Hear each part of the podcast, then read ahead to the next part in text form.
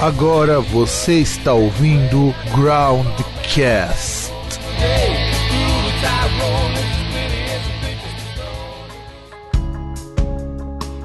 Why don't you know you cannot leave before you get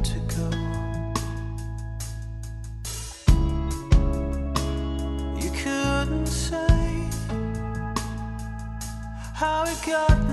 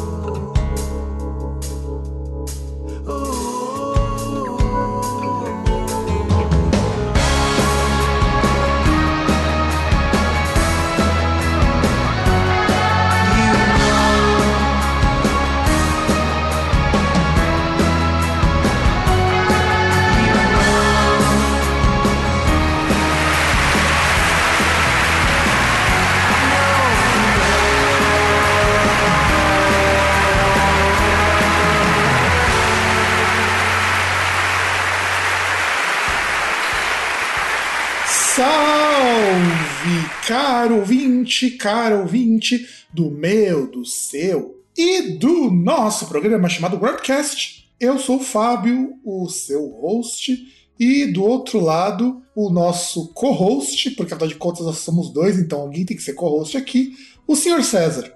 É, sei lá, tô, tô sem ideias. É... Depressão pré-segunda. Não, depressão pré-segunda realmente é triste. Eu ter que acordar assim da manhã. Sem contar que eu quero ver se eu fico bêbado o suficiente pra não lembrar que eu tenho trabalho amanhã.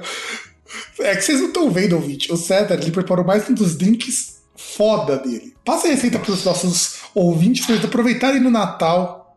Deus do céu. Faz um Se quiser drink. desgraçar aí sua, sua vida, né? É, pega uma dose de 51 e completa o copo com 4. Hum, cheirinho de. cheirinho de morte. Senti até um geladinho assim, parecia a minha alma desprendendo um pouco.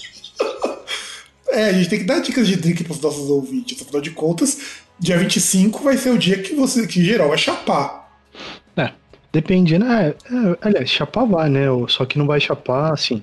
Não sabe, o pessoal vai chapar em grupo, não vai. Ah, não, em grupo não dá, cara. Essa coisa de. Lógico que dá. Lógico que dá. A galera tá cagando aí, não, não tem mais quarentena. É, isso galera é. aí não liga mais pra isso. É, isso é. Eu já recebi dois convites pra sair, inclusive. Falei, cara, não dá. Primeiro, porque eu tô trabalhando pra caralho. Final de semestre é meio foda. E segundo, porque eu não vou furar a quarentena. Eu tô, tô literalmente saindo pra comprar bebida e comprar comida. E agora fui comprar umas roupas, né? Porque eu tava precisando de uma roupa nova.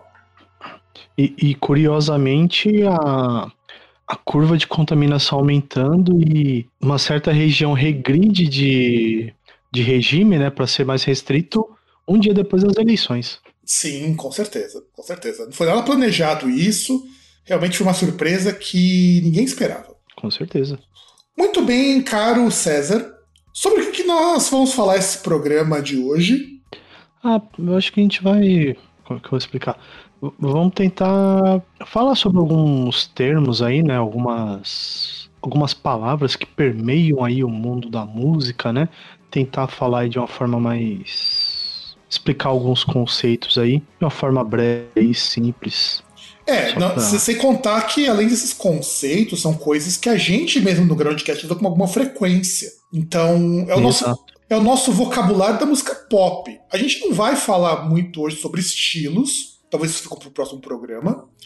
Não vamos usar termos musicais também, porque aí já é meio foda falar de melodia, de acorde, de riff. A gente não vai falar sobre isso, mas pode ser que a gente fale isso no programa.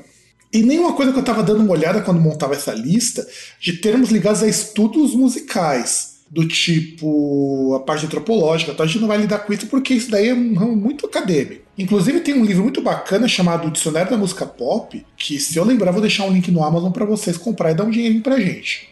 E eu acho que é legal falar desses termos porque a gente usa muito desses termos. As pessoas também vão ver isso muito em publicação, muito em vídeo, muito em revista, menos revista eletrônica, mas nunca ninguém explica o que é. Então a gente vai aqui explicar. E eu acho que é legal a gente começar o que rege a parte de álbuns, né? Porque afinal de contas a gente gira em torno de álbuns. Tem até um termo que eu não coloquei aí, mas eu vou, eu, vou fazer um adendo depois. E vamos começar falando o que é uma demo. Explique para o nosso ouvintão, César, o que é uma demo. Ué, isso é simples. Demo é aquilo que faz todos os, os artistas aí, principalmente de blues, rock, terem sucesso. É o Sete Peles, é o Mochila de Criança. É, tá, pode ser também, pode ser também. O, o Baal, Zebu. Sim. Bom, falando sério, o que é a demo? A, a demo é a gravação, né? Que geralmente a banda tá em início ali, tá? É, eles fazem uma gravação ali, gravam algumas músicas para levar até testar arranjo, levar até gravadoras para poder conhecer o som, mandar para rádios, né? É aquela gra- gravaçãozinha marota ali que é o cartão de visitas do músico, né? Primeiro cartão de visitas da, da- do- de uma banda. Ah, e sem contar o seguinte: uma coisa que muita gente não sabe, mas demo não é feita para o público. Tanto que muitas das demos de banda, principalmente nos anos 70 e 80, nem chegavam para as pessoas. Se você tem acesso a demos de banda hoje, é porque a relação de demo e gravadora ela meio que tá num ponto nebuloso. Quando a gente terminar de explicar as nomenclaturas para discos, a gente, a gente vai discutir um pouquinho se essas nomenclaturas ainda fazem sentido. Mas, por exemplo, quando você pega, sei lá, o Slayer, vai. Slayer teve uma demo antes de na Earache. Earache ou Metal Blade, agora eu não lembro qual foi a gravadora do Slayer. Aí quando você tem Metallica, que tem a- aquela, grava- aquela gravação horrorosa, que tem a primeira versão de Seek and Destroy, que depois vai aparecer no. Não lembro qual que é o disco que eles resgatam essa demo. Kill and Now, deixa eu ver. O, o disco é o Kill and Now, ah, acho que é o Metal Massacre Attack, um negócio Isso, assim. isso, isso, o Metal Massacre Attack. Que na verdade é uma compilação, né? Não é exatamente a demo do É. Metallica, é uma compilação. Inclusive, você tem Destroy no Metal Massacre 2. E aquilo ali era muito, é muito interessante, essa questão da demo, porque nos anos 80, principalmente, teve uma cultura inteira em cima de demo tape. Porque, essas, porque o que a banda fazia? Gravava uma demo de 4, 5 músicas que não necessariamente estavam finalizadas, mas era o que eles tinham para apresentar. E pagava para gravar, importante é isso, as bandas pagavam para gravar. Hum, Às vezes o cara tinha estúdio em casa, mas considerando que a maior parte das bandas dos anos 70 e 80 começava com 19 anos a ter banda mesmo, então muito dificilmente essas pessoas tinham estúdio.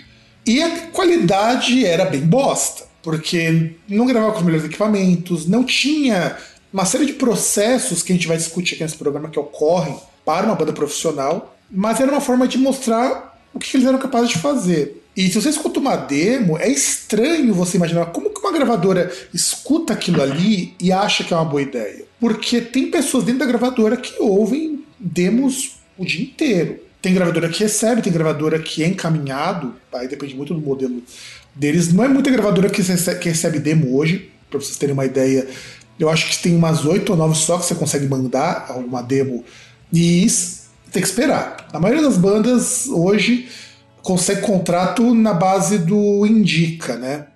Afinal de contas, essas são indicadas. Foi assim que aconteceu com o Labirinto, por exemplo, para entrar na Pelagic. Os caras da Pelagic viram um show deles em São Paulo, curtiram, bateram papo lá. Provavelmente deve ter tido aquele almoção vegano e o cara, o Robin falou: Ó, vocês podem fazer parte do nosso cast.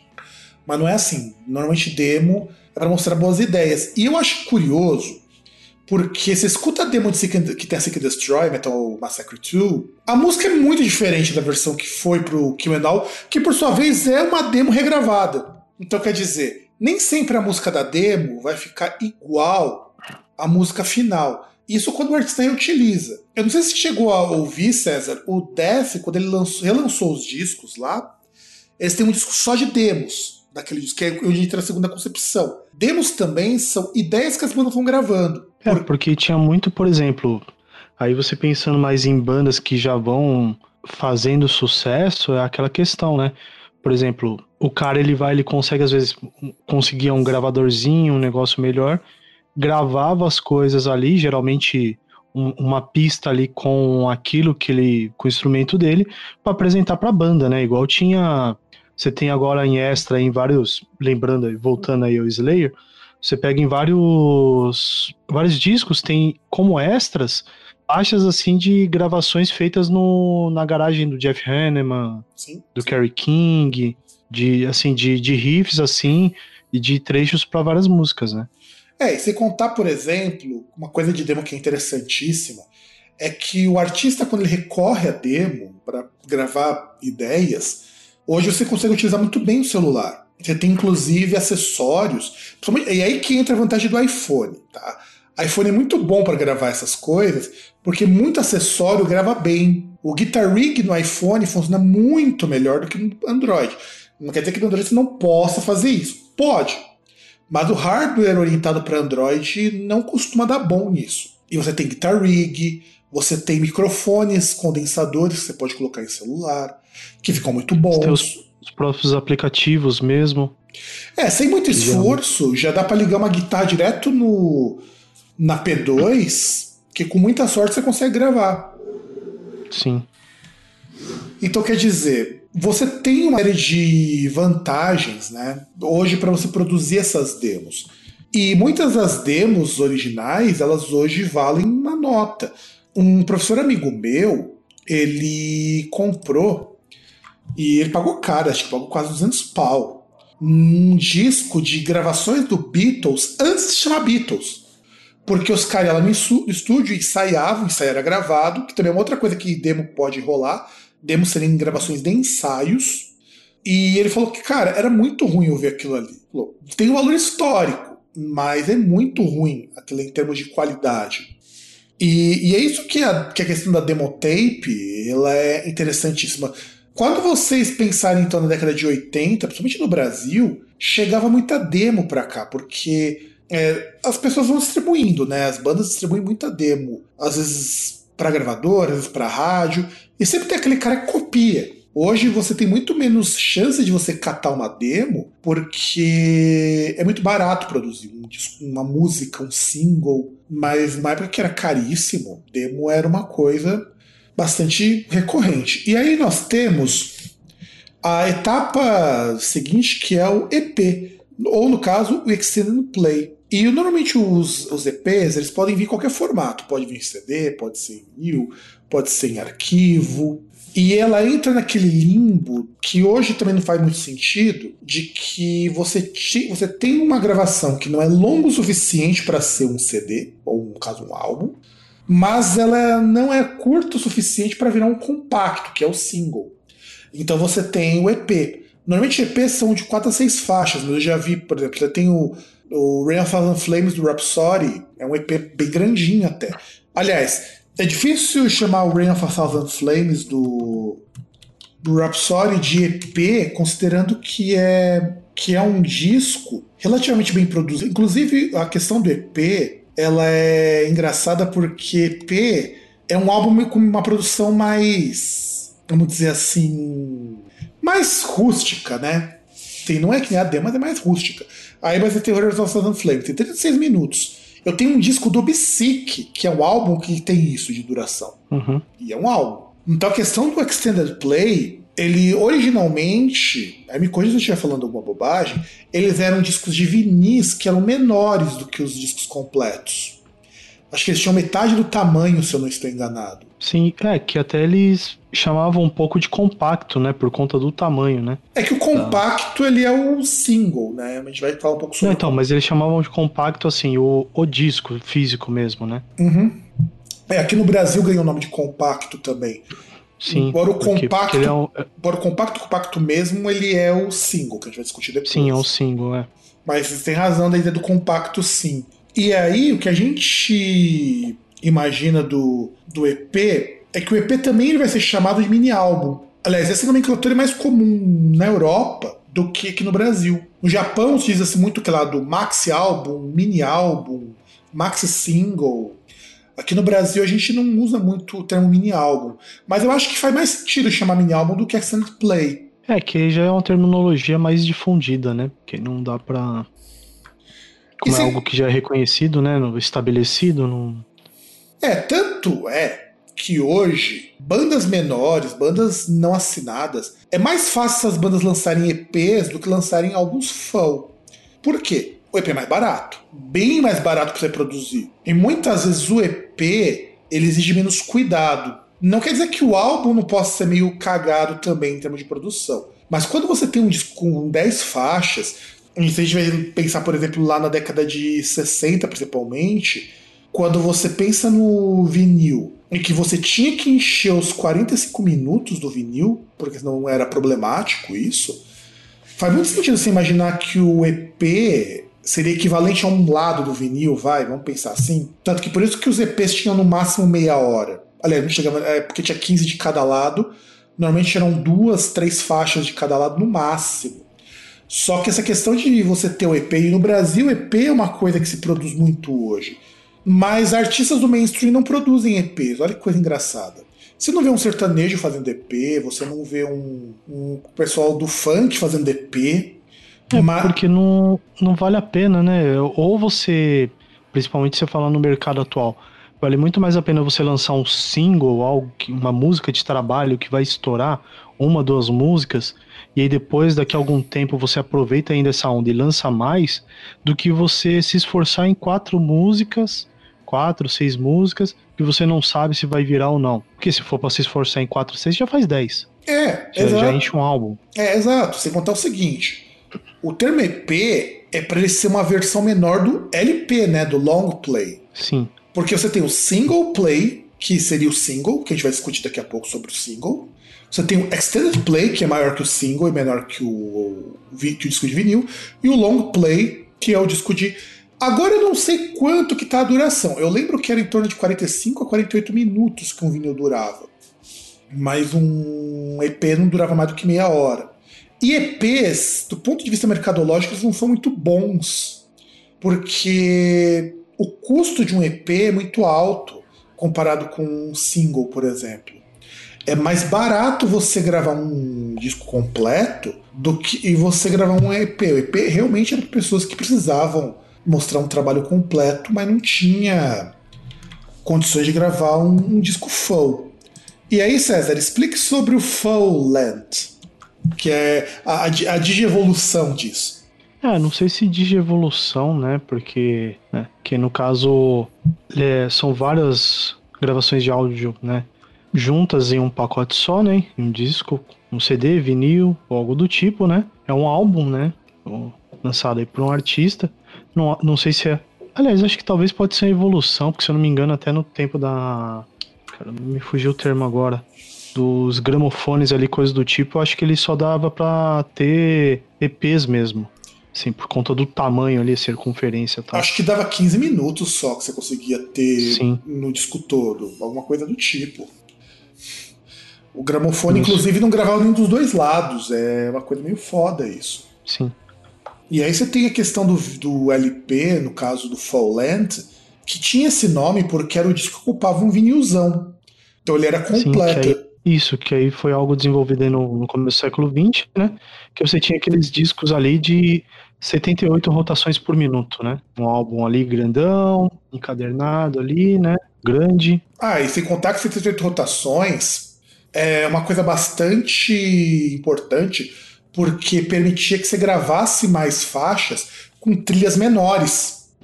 Quando você pega o de 45 rotações, que são os, os discos de gramofone, a transição do gramofone para o vinil, você não podia gravar muita coisa naquilo ali. Então você ter mais rotações permitia que você colocasse mais informação. E o disco full eu acho importante nessas nomenclaturas todas, porque é o que a maior parte das bandas pequenas, grandes, médias, acaba gravando. Mesmo hoje não valendo tanto a pena por conta daquela questão de playlists e tudo mais, para artistas que estão no mainstream, como o pop, embora o pop seja orientado em singles, você tem o disco full. Ah, mas se bem que atualmente vale a pena, né? Só que o conceito é um pouco diferente, né? Você pega um artista, uh, sei lá, você pega uma Lady Gaga da vida, uma Rihanna, geralmente você vai pegar artistas ali que vão lançar vários, vários singles ali durante um período de tempo e depois vão juntar tudo isso num pacote só. Exatamente. E nesse meio termo a gente tem o debut, né? Que é o primeiro disco que a banda lança. Então, esse termo debut ele ainda continua. A gente vê muito isso, sobretudo na imprensa especializada. Então, por que, que debut, esse termo é importante? Porque é o primeiro registro de disco completo, de disco full. O mais curioso é que a banda pode gravar um monte de single, mas é considerado o debut dela, né? Tá debutando para a cena quando lança um disco completo, um disco full length. O que eu acho muito esquisito, porque há artistas hoje, principalmente no sertanejo, que nunca lançaram um álbum. Mas Quando um... lançam é ao vivo. Quando lançam é ao vivo. E curiosamente, ao vivo não entra nessa contagem, porque Sim. quando você vai falar de debut, a pessoa, a pessoa foi lá pro estúdio, gastou um tempo para produzir, demora. Produzir um álbum no estúdio demora. As pessoas ficam reclamando muitas vezes: ah, por que, a artista demora tanto para lançar? Olha, quando você está em turnê, a não ser que você tenha uma equipe de som muito boa e você possa contar com o estúdio na viagem toda, você não consegue produzir um disco no final de uma turnê, muitas vezes. Você precisa parar pelo menos uns dois meses para testar coisa, para E, e sem contar que a questão que você pega principalmente artistas grandes, aliás, principalmente não, porque até artista médio, assim, artista menor também chega num certo momento aí, às vezes consegue fazer turnês grandes, né? Mas, poxa, é, os caras pegam às vezes ali e fazem turnês de dois, três meses. Se pensar em artista grande, mais ainda. Às vezes até seis meses assim na, na estrada aí por vários continentes. Hum, Assim, por conta dos deslocamentos e coisas do tipo, você não tem tempo hábil para parar num, num estúdio e gravar. E logo depois que termina a turnê, a última coisa que o cara vai querer fazer é ficar enfurnado com as mesmas pessoas num estúdio para gravar. Não é, gravar disco demora. Hoje menos, porque você pode ter, por exemplo, um, um lançamento de um disco pro outro, por exemplo, de um ano pro outro fácil, porque você pode ir gravando aos poucos. É, e também por conta da popularização ali de, de equipamentos, né? Por exemplo, você pega esses caras de banda grande, praticamente todos os membros têm, têm um mini estúdio em casa. Um estúdio aí que dê pra pelo menos gravar umas, umas 8, 12 faixas. Nem que se- nem que sejam as linhas-. Nem que sejam as linhas básicas, sabe? Sim, e, e- e eles têm ali conhecimento suficiente para gravar um negócio ali que seja limpo e audível para poder passar aquilo que eles querem passar para os outros, e eles ficam trocando ideias ali, depois quando chega no estúdio já tem mais ou menos ali o que vai ser cada coisa, já sabe, e aí eles chegam lá já meio que com o trabalho pronto, né? Nuvem também ajuda muito nisso. Você hospeda no Dropbox, que o pessoal usa bastante, o Dropbox ou o Google Drive. Aí beleza, terminou, par, terminou a parte de bateria. Vai, você vai ou eu vou encaixar a parte aqui. E aí depois só monta. A gente vai, inclusive, a gente vai discutir um pouco mais sobre esses pro- esses processos quando a gente for falar sobre masterização, essas coisas. E vamos chegar no single, né? Que o single ele é o disco de 45 rotações. E Que é também aquela a chamada música de trabalho, né, do, do artista. Então, e é aí que entra a parte que eu acho mais legal do single. O single, ele é um disco de duas faixas, que é o compacto também. E normalmente a primeira música é a música de trabalho, e a segunda é um lado B, que é daí que vem a expressão músicas lado B. Lado B é aquela música que, que assim, não necessariamente ela é ruim, só que não é uma música para o grande público. É, pra muitas bandas geralmente ela é uma cover também.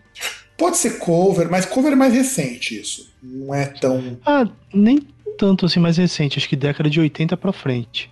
Porque os singles, eles são quase sempre uma música de trabalho e um lado B. E esse lado B, ele é importante porque serve para testar também músicas novas. Então, por exemplo, você pega as músicas do Iron Maiden que são menos conhecidas, pega os singles do Iron Maiden.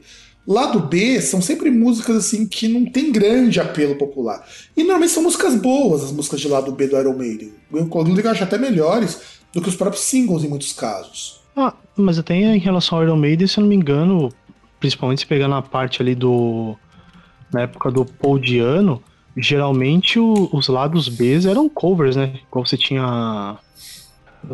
Acho que em Women in Uniform, ó, o lado B era. É o cover do. A, a, a Human Uniform é um cover. Você Aliás, tem. verdade, que aí Você, tem é Invasion. de. Você tem Invasion como música de lado B.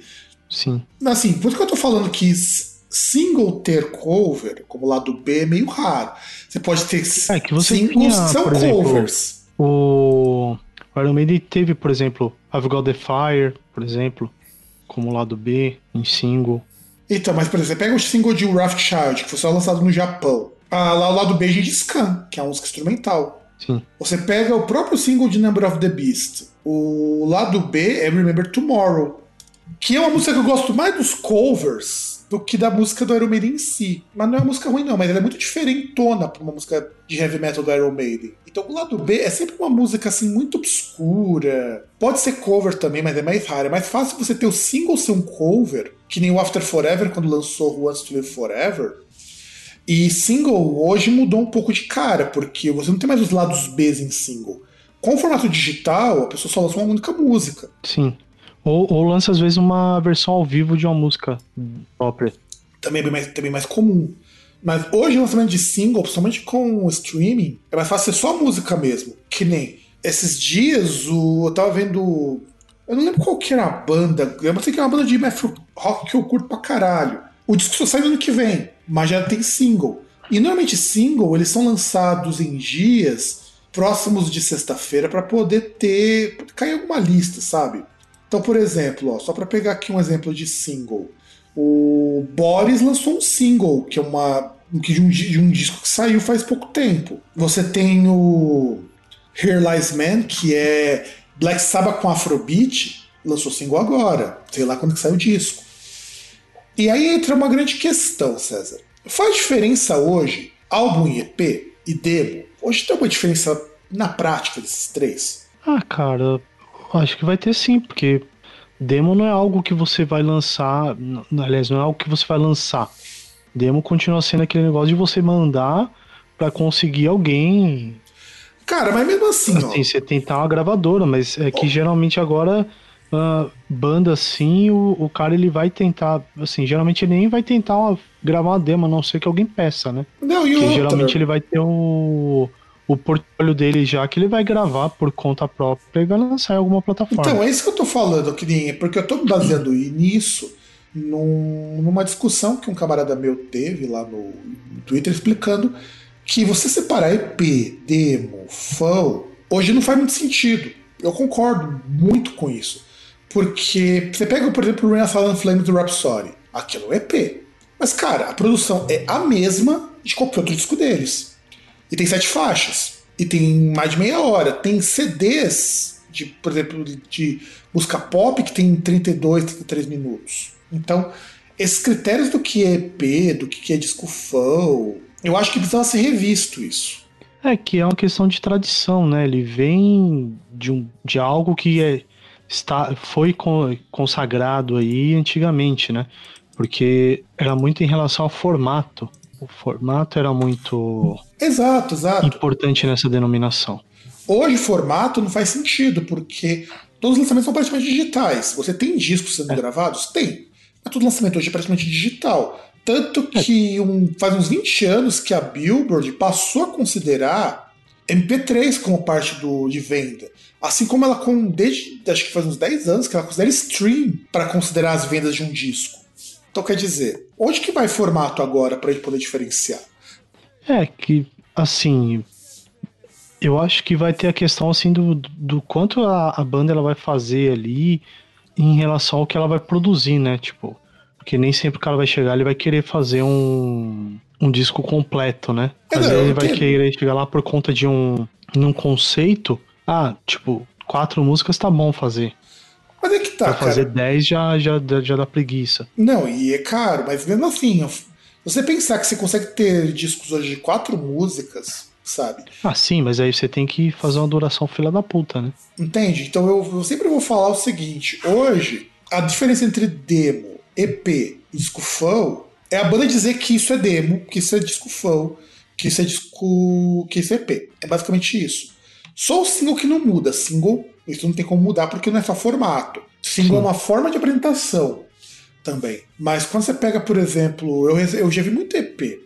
Eu lancei um disco lá com o meu projeto de noise, né? O, o Ambient of Melancholic Noise. E o Spotify me classificou como EP. Mas não é um EP, é um disco full.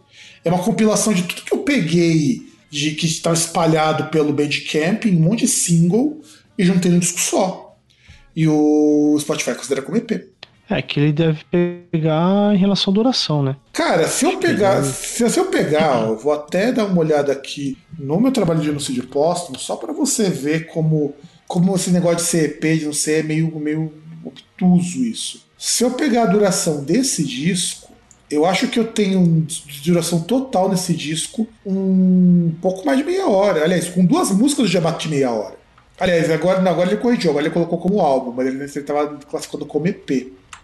Agora tá como álbum. Eu, eu mandei reupar o álbum porque ele não tava aparecendo em algum serviço de streaming. Agora ele considera como, como álbum, mas ele dava como EP. Então eu acho que ele pega muito pela duração. Se tiver mais de 30 Sim. minutos, ele vai jogar como, como, como álbum. Se bem que, do serviço que eu utilizo, ele não permite muito mexer nessas coisas. Se por algum acaso fosse um serviço que nem o DistroKid, que nem o CD Baby, eu acho que dá pra você mexer nessas coisas.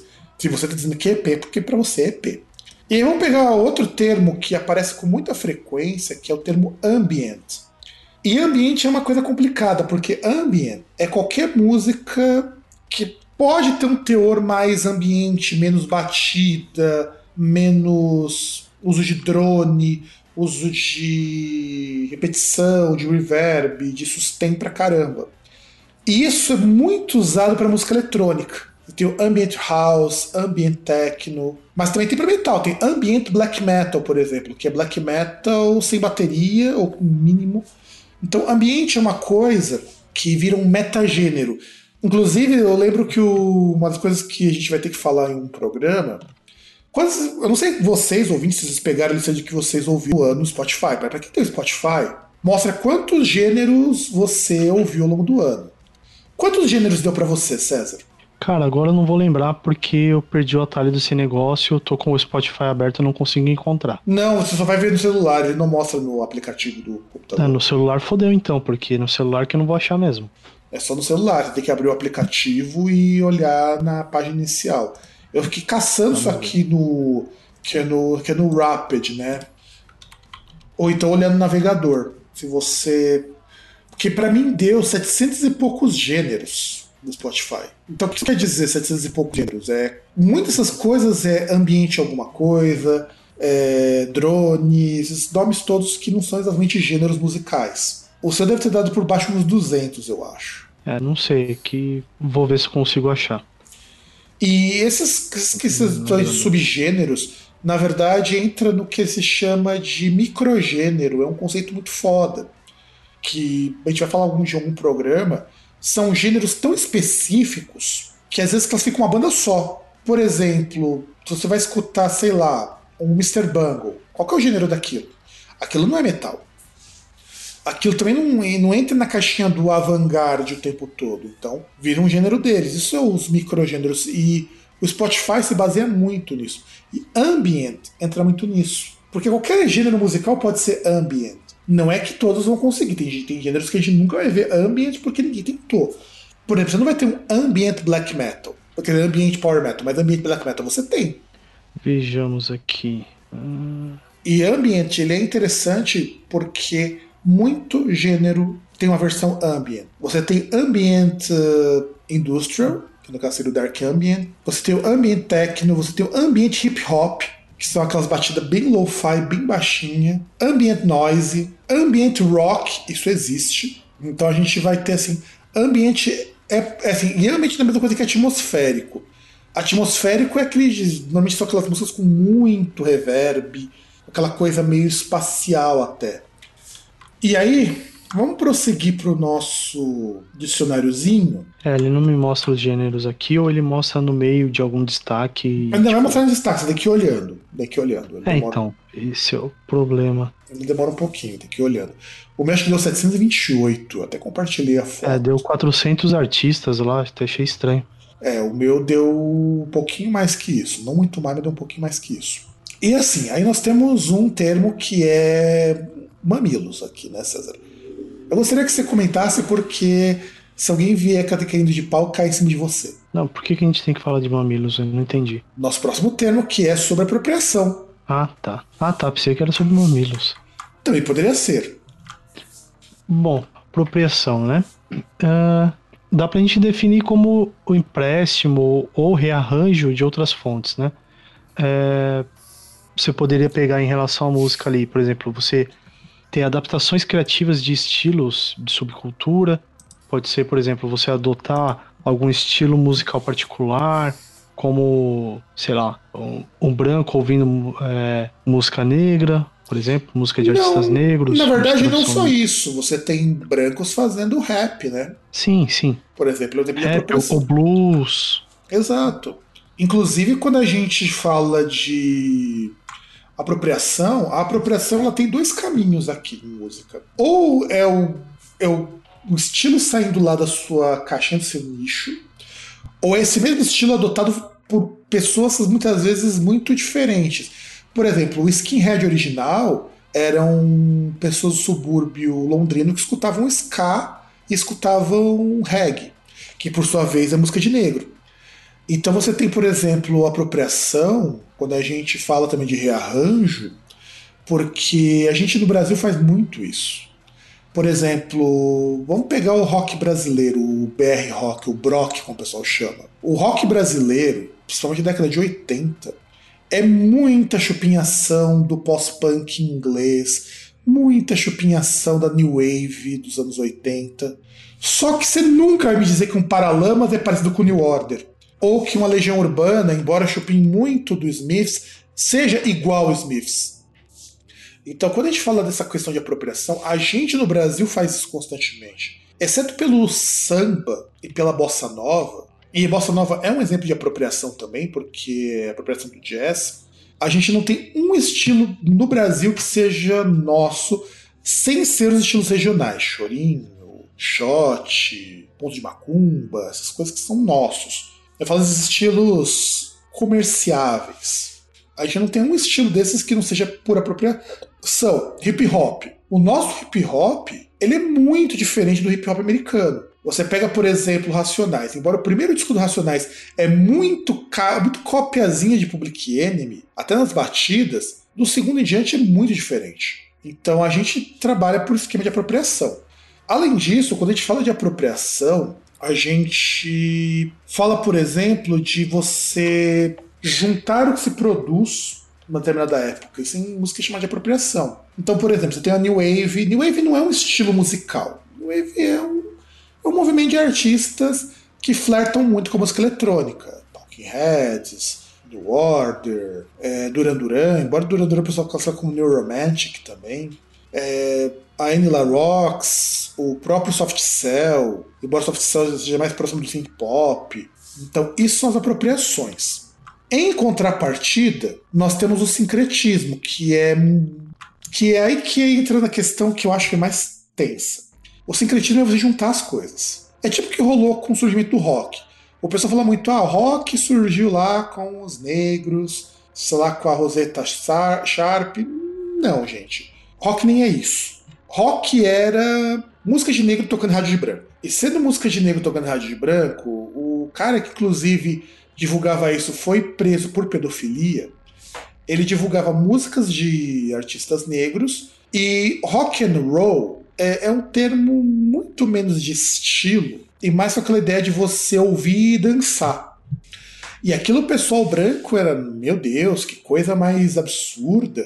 E eles adoravam aquilo ali, porque era um ritmo muito mais interessante do que o, aqueles estilos das canções dos brancos, que era muito, muito bosta aquilo ali. Aí, de repente, o pessoal branco começou a ouvir aquilo e começou a misturar com country. O pessoal negro começou a ganhar destaque e começou a frequentar os mesmos lugares. E aí virou rock. Rock é uma mistura muito louca de música negra, que começou a fazer muito sucesso, para depois virar o que a gente conhece hoje como rock. Outra tipo de sincretismo que nós temos muito é o próprio surgimento do heavy metal. Quando você pega o heavy metal, ele ele surge do rock, surge do blues, né? Porque o Metal Black Sabbath era muito fã de blues. Só que os caras, eles também curtiam muito aquelas músicas do tipo do, do Cream, do The Who, e resolveram que dá pra, dá pra distorcer um pouco aquilo ali, surgiu o que seria o proto-heavy metal. E no Brasil também nós temos muito sincretismo. O sincretismo no Brasil, ele é principalmente dado quando você pensa nas próprias fusões dentro do rock brasileiro. Por exemplo, você tem o Engenheiro do Havaí, que tem muita influência da própria música local. Tem o Titãs, que tem muita influência de música concreta. Você pega o Raimundos, que tem um pouco ali de música nordestina, de elementos nordestinos. É, tem bastante. Tinha, até, né? Até o Lapadas Lapadas do do, Povo, Povo. Então, Lapadas do Povo, o pessoal inclusive chamava de forró hardcore.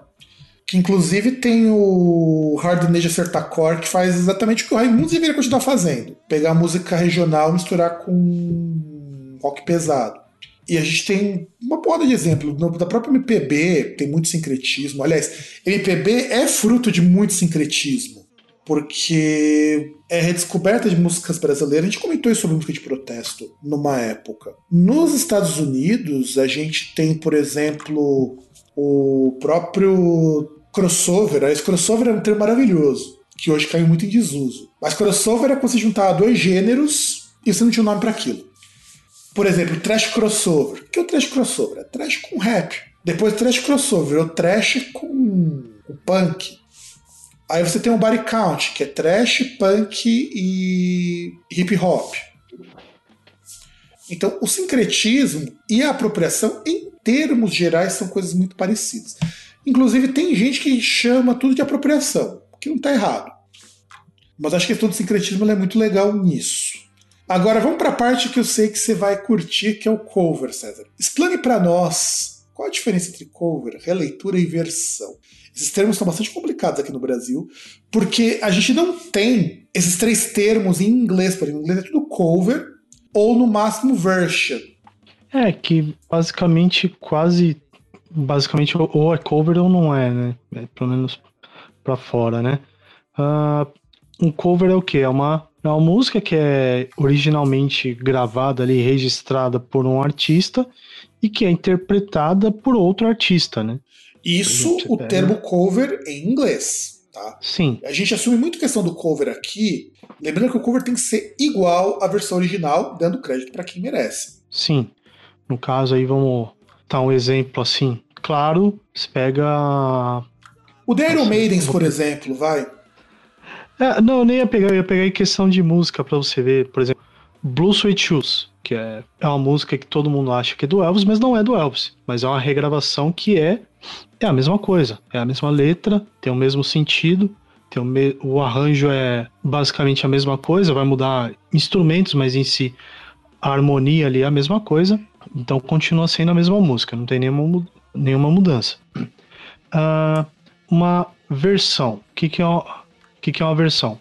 Uma versão, ela parece ali, ele é muito similar ao que seria uma cover, só que ela pode ter ali no caso, a, por exemplo, uma letra diferente. Por exemplo, a gente pega muito aí na, na Jovem Guarda. Você tem várias músicas famosas no fora aí, principalmente rock dos Estados Unidos, que artistas do Brasil traziam pra cá, só que em vez de cantar ali, cantar em inglês, às vezes até questão de limitação, de não saber eh, a língua inglesa e não ficar bom, porque é aquela questão. Uma coisa é você pegar um, um idioma que você domine você conseguir aplicar as técnicas ali vocais e conseguir cantar aquilo bem.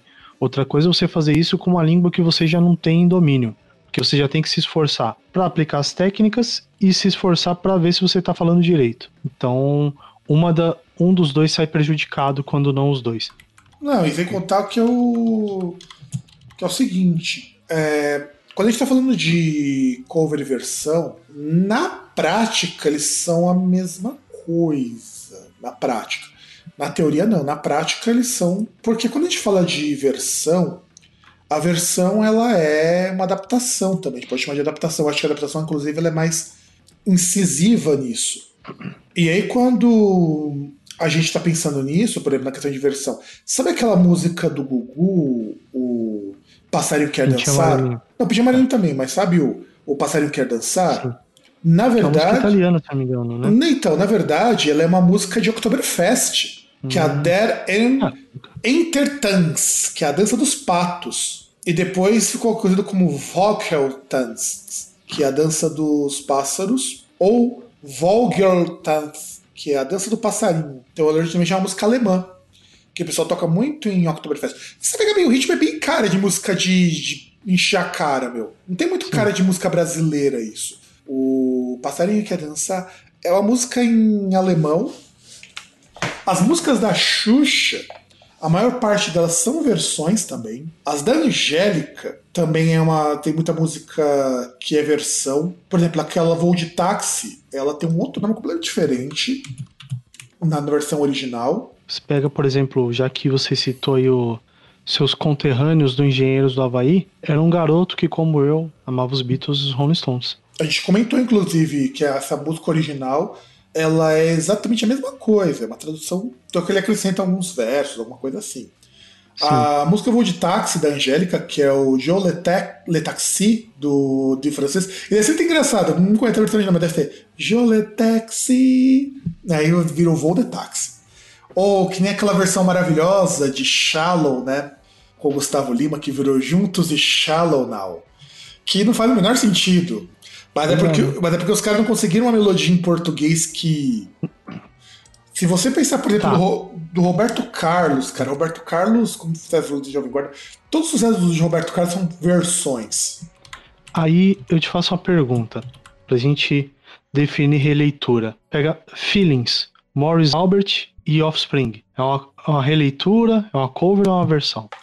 Boa pergunta. Eu encaixaria como versão, cara. Não muda tanto assim da Ok. versão original, pra falar a Muda, verdade. muda, muda, muda a letra.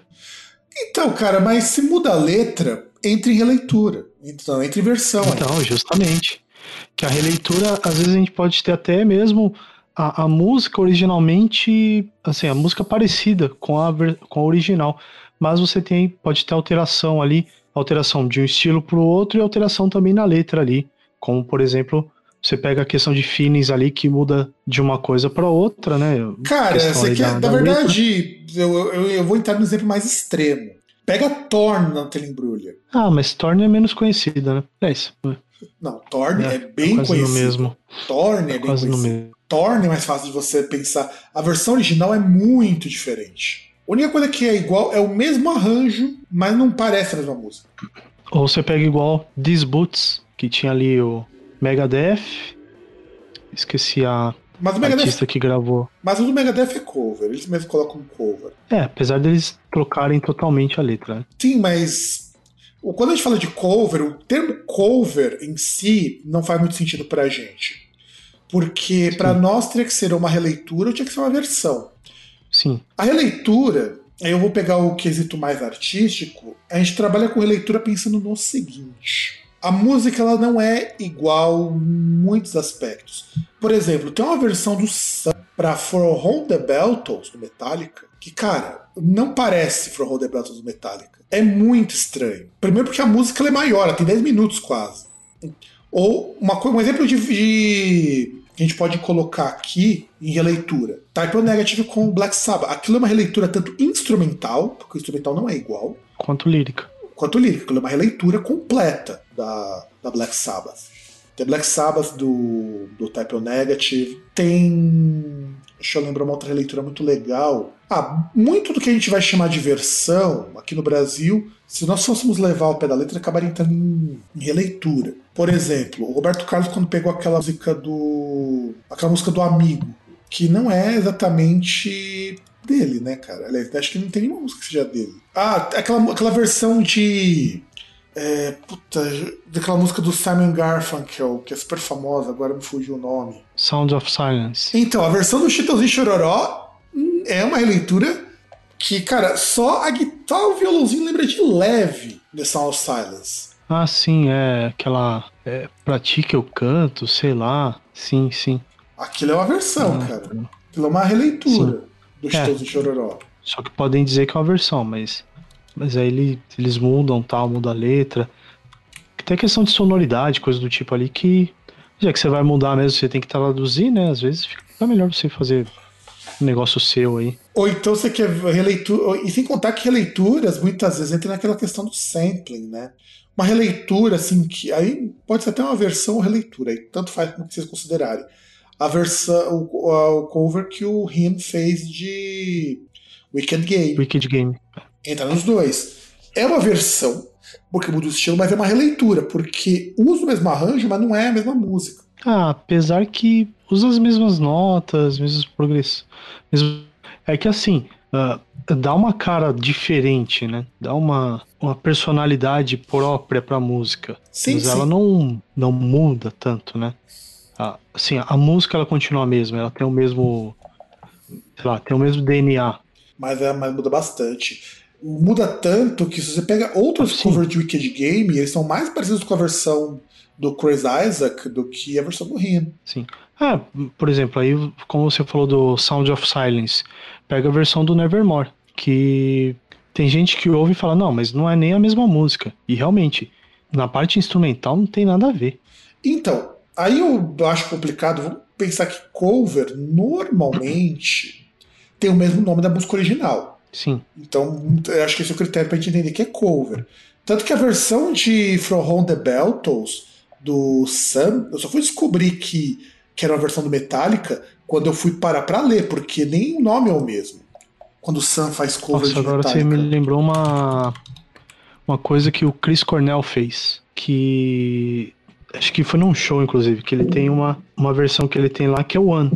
Que, se eu não me engano, a One dele é o quê? É um instrumental de One do YouTube e a letra de One do Metallica. Aí é uma releitura. Aí com certeza é uma releitura. Aí eu, eu- acho que é isso ou é o contrário? É tipo, é o. Ah, não. É o arranjo de, de YouTube e a letra de Metallica. Ah, é que nem, por Não exemplo, a- a- aí a- porque eu não, eu não consegui ouvir ainda. aqueles tributos ele, é, eletro pro Metallica, pro Judas, pro ACDC, aquilo tudo são releituras. Sim. Inclusive tinha um tributo ao Iron Maiden que eu achava uma releitura muito legal, que o pessoal, que a pessoa pegava Wasted Years e usava aqueles sons de videogame. E eu achava o máximo aquilo ali. Nossa, eu nunca ouvi isso aí. Eu não vou lembrar o nome, é uma banda muito obscura. Eu toquei num podcast muito antigo, gravar lá no outro site, e eu não vou lembrar, mas era muito legal esse cover. Cover não, era uma releitura completa. Então, por exemplo, eu posso dizer que aqueles. Aquelas ah, coletâneas de 8 bits são todas releituras. Em tese são. Deixa de ser releitura, porque É, né? Até- porque, por exemplo, não tem letra, né? não tem letra, Começa você aí, tem né? que refazer o instrumental inteiro, porque você não está também fazendo cover. Você refaz o instrumental para que ele se pareça. E dependendo do soundcard que você utiliza, se a pessoa for fazer 8 bits como 8 bits, você só tem no máximo dois canais de som Sim. para lidar. Você não tem mais do que isso. O, o- claro que tem artista que não segue sua risca, mas o 8 bits raiz são só dois. São três trilhas que você pode colocar, na verdade, né? E É, compor então isso você vai ter a, a base ali, a bateria e às vezes a melodia vocal, aquela melodia que fique mais. Ah, mais identificável o que, que você tá tocando, né? Que nem, por exemplo, quando o cara fez a End the Black Wizards do Emperor, cara. É muito estranho, parece muito música do Castlevania. Mas isso são versões, são versões, são releituras. Porque é que nem o que o. Só pra gente poder colocar a nossa, a- a- a nossa, o nosso veredito, pega o Apocalíptica. O Forcellos, ele pode ser interpretado como versão ou como releitura. Ele encaixa nos dois. Quase tudo que é versão entre releitura e vice-versa. Então, então termos que pra gente são muitas vezes equivalentes. É só o cover que pra gente a gente adota muito a ideia de que cover é aquilo que se parece muito mais com o original do que uma versão, do que um- uma releitura. É que a releitura em artes é você mudar, você rearranjar a música. O remix não deixa de ser uma releitura, por exemplo. Que a gente vai comentar isso num outro momento sobre o remix, essas coisas. Agora vamos à batida, né? O beat. A batida é uma coisa complicada quando a gente fala em batida. É, a gente vai dizer que batida é o seguinte: dentro de um intervalo determinado de tempo, uma frequência ela soa naquilo ali. Isso é a definição mais básica de batida. Batida não necessariamente precisa ser uma batida de percussão. Uma nota que se dedilha num riff é uma batida, em termos musicais. A batida musical ela é feita só por percussão. Normalmente o, a caixa ou o bumbo. Normalmente é isso que te dá a batida. Em música eletrônica é o kick ou é o snare que vai te dar essa batida. E o que mais você pode explicar sobre batida em música, o beat? Ah, cara, que batida ali a gente vai ter aquela questão da definição ali, né? Definição, digo, por exemplo, o andamento da música, né? Que geralmente você vai ter uma música, vai ter aquele, aquela definição de, do ritmo dela, né? Que são quantas batidas por minuto, né? Que são quantas vezes você vai ter aquela. Aquela marcação. Aquela marcação ali, aquele, aquele tempo, né? Que é, é a questão é a marcação ali, a, a divisão de tempo, né? Você vai ter ali as batidas. Você ter, é. por exemplo, um tempo ali você vai ter quatro batidas, tipo, tá, tá, tá, tá. Você ter três batidas, tá, tá, tá, tá, tá, tá. Sem contar que quando a gente fala de beat, normalmente são um ritmo repetitivo. Se o ritmo não for repetitivo, ele tiver muita variação, é mais difícil você contabilizar beat. Em música eletrônica é fácil, você contabiliza o beat pelo som do kick. O kick da bateria, que seria o bumbo, ou snare, que é uma caixa bastante grave também, é onde você consegue tirar o, o BPM, que é o batidas por minuto ou beats per minute. No funk, por outro lado, o beat é dado muitas vezes pelo baixo ou pelo grave, né? O grave que te dá a batida. E batida é uma coisa interessante porque batida você utiliza para definir duas coisas: a velocidade e o andamento. Velocidade é qual a velocidade que a música tem. Aí que você tem lá o grande Renan da Penha cria o 150 BPM, que é um funk tocado na casa do caralho. 150 BPM é muito rápido. Só para comparação, uma bateria de uma banda de black metal chega em torno de 160, 170 BPMs. Uma bateria com blast beat. Então você já imagina quantos que 150 BPM é rápido. Trance, para você ter uma ideia, trabalha com 140. E trance é rápido. Então o que você tem que imaginar? São dentro de um intervalo de um minuto, você consegue 150 batidas repetidas. E o outro é para você contar o andamento, que são as notações 4x4, 7x5, que determinam um pouco a complexidade da música. Geral das músicas que todo mundo escuta é 4x4, quer dizer, no intervalo de um tempo você tem quatro batidas, são quatro tempos, um tempo por batida. É mais simples, é um tan, tan, tan, tan. Quando você mistura essas coisas, é aí que o rolê fica interessante. 7 por 5, quer dizer que em cinco tempos você consegue encaixar sete batidas. Em músicas você pode chamar de nota também, mas normalmente se contabiliza aí. Você pega lá o. o puta, qual que é o nome? Eu, tô eu acho que é o efeito da gintônica que tá batendo. Qual que é o nome daquele, o, daquele instrumento que marca os tempos? Metrônomo. Metrônomo. Inclusive, o. O metrônomo ele é interessante. Você ligou o metrônomo, César? Eu ia ligar para fazer isso, mas esqueci. Foi mal. No final não, não deu certo. Cara, tenta ligar porque eu acho que seria muito, muito lúdico. No próximo programa, um programa que a gente for falar de coisas mais técnicas.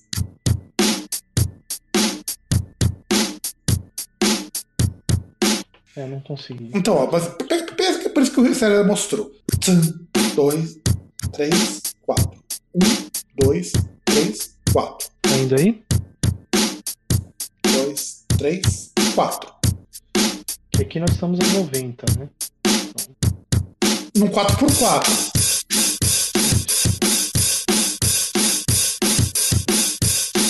Pronto. É que não tem o meu retorno, né? Próxima vez antes de fazer isso eu tenho que fazer o meu retorno tal, coisa do tipo. Mas é, é mais ou menos isso. Então, ó, você tá vendo que isso aqui foi. Tava 90, 90 BPM, né? Isso. 90 batidas por minuto. Então, isso 90. Você consegue jogar isso daí em 150, César? Calma aí.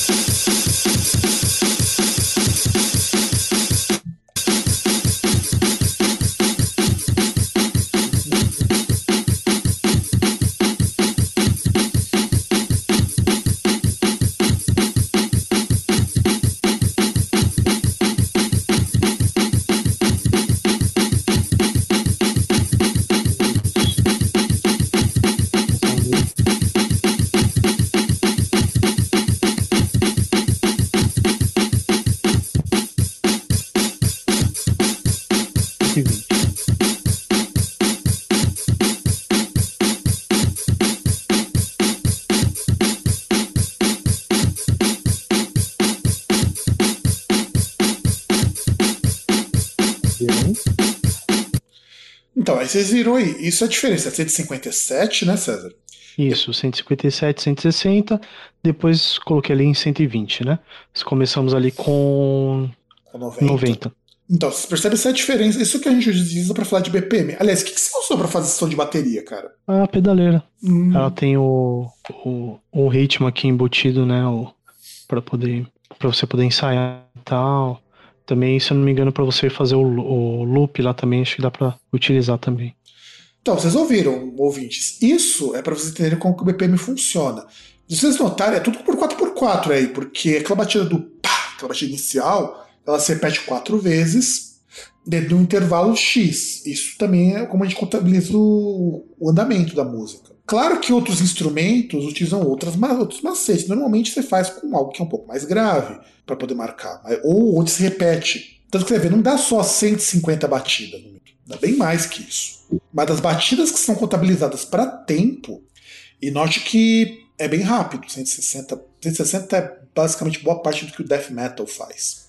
É, que é aquilo que diz que é a cabeça do tempo, né? Porque é o 1 e 2 e 3 e 4. É. E aí começa de novo, né? Então é por isso que a gente chama que esse é um andamento. E, e é mais fácil.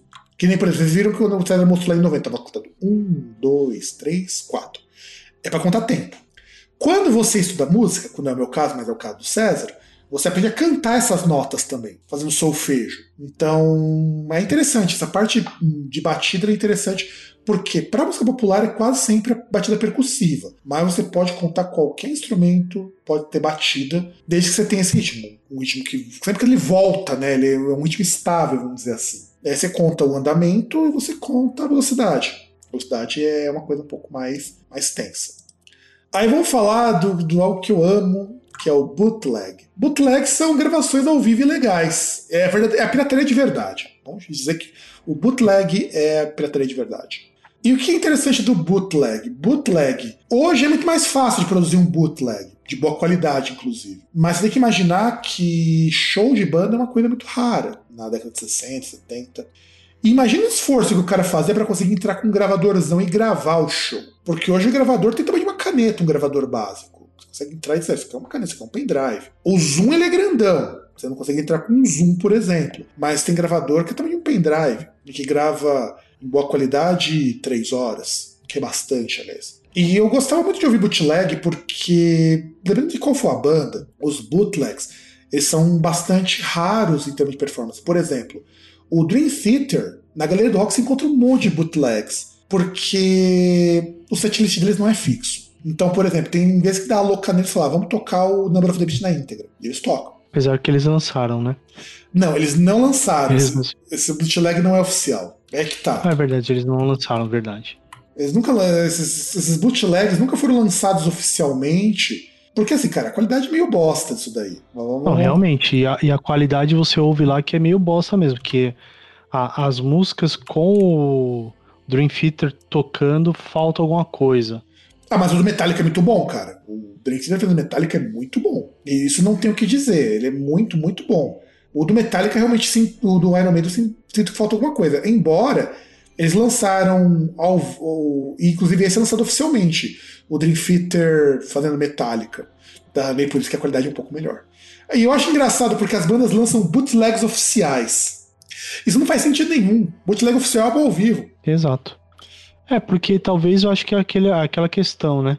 Eles resolvem aquela parte que é. Porque assim, o, o bootleg ele fazia sentido numa época que você não tinha uma profusão aí de álbuns ao vivo, até porque álbum ao vivo, se, assim, se gravar um álbum já é algo que dá muito trabalho, você imagina isso num ambiente contado, com os instrumentos ali, muitas vezes instrumentos ou que é o instrumento do artista que ele usa só para aquilo, ou um instrumento que é do estúdio, você imagina o cara chegar num show, muitas vezes num, num, num outro país, onde, sei lá, você não tem as condições de energia ideais, você tá num ambiente aberto, é, você tem um clima ali que às vezes não é o mais favorável para aquilo e você gravar. Assim, que é uma coisa que gravar ao vivo não vale a pena. Porque você tem, vai ter um grande custo para entregar um produto que é bem meia boca, só que antigamente é aquele negócio.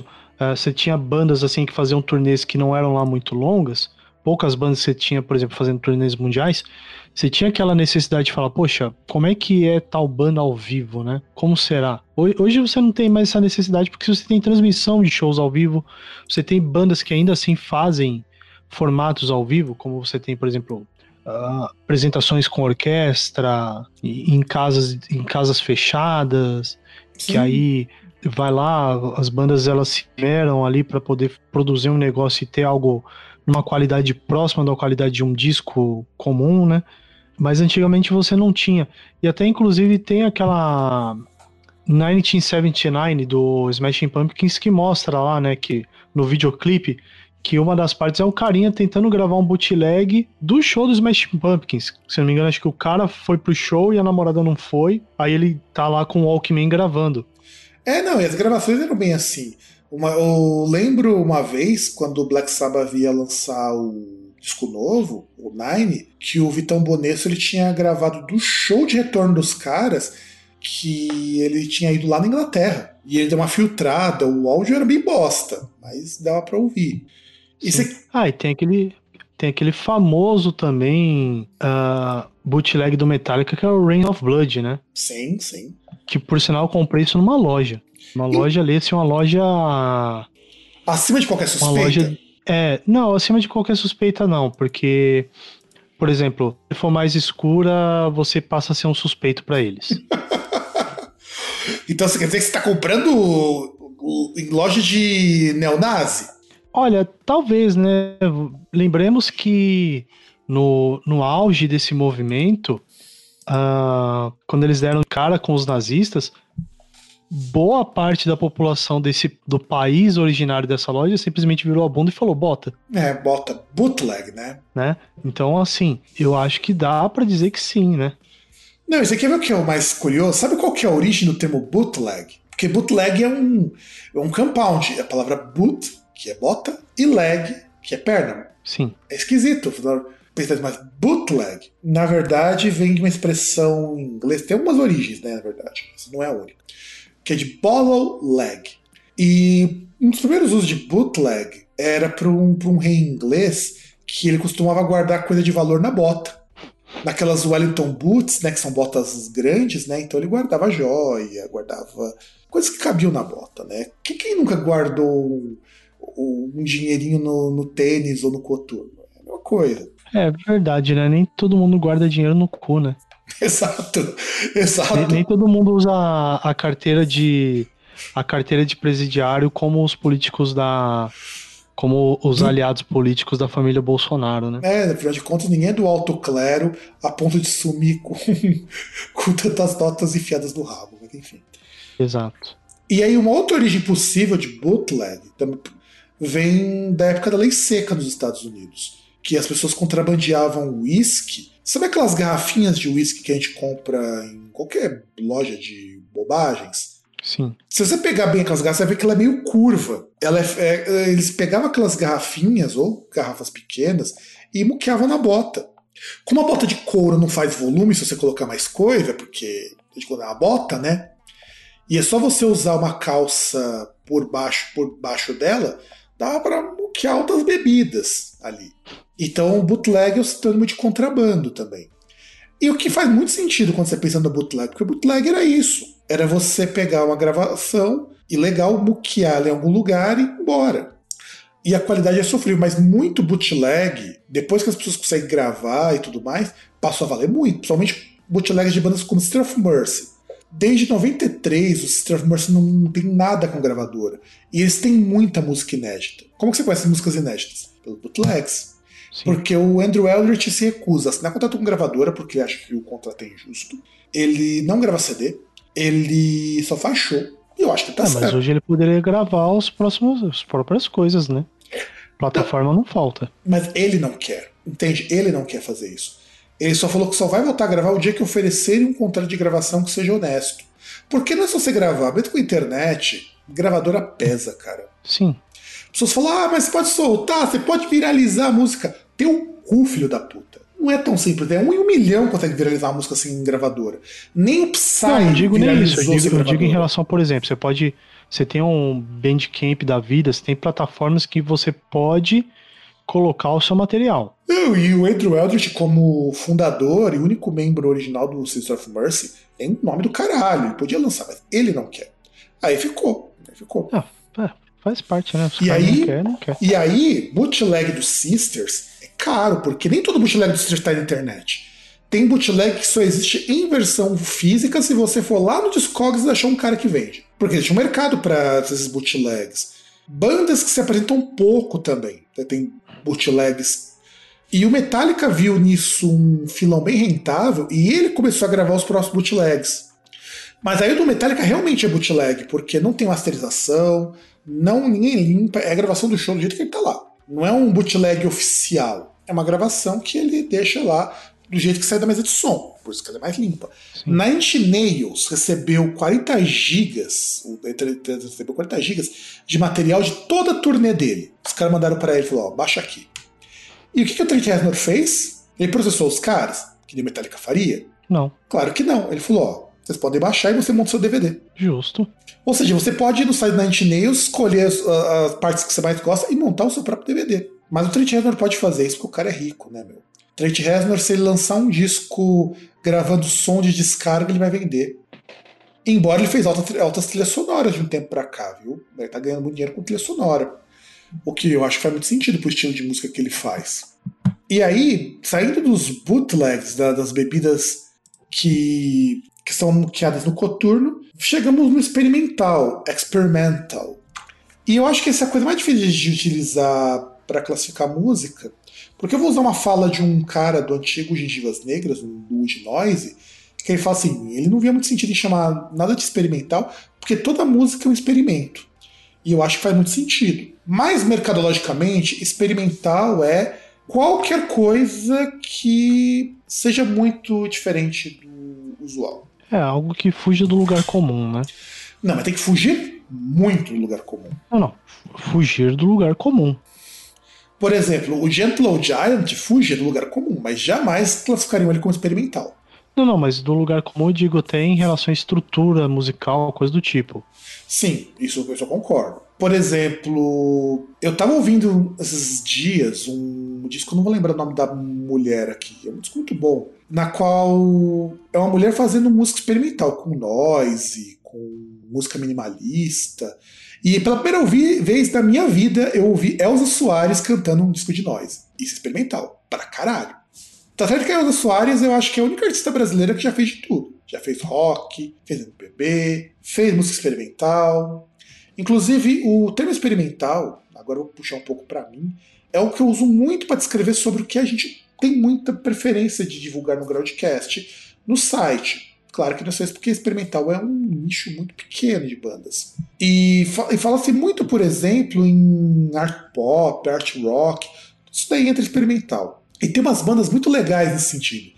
Por exemplo, vamos pegar umas antigas tipo Goblin. Se alguém disser aquilo ali é da caixinha, a pessoa merece tomar uns tapa. Goblin é uma das coisas mais bizarras.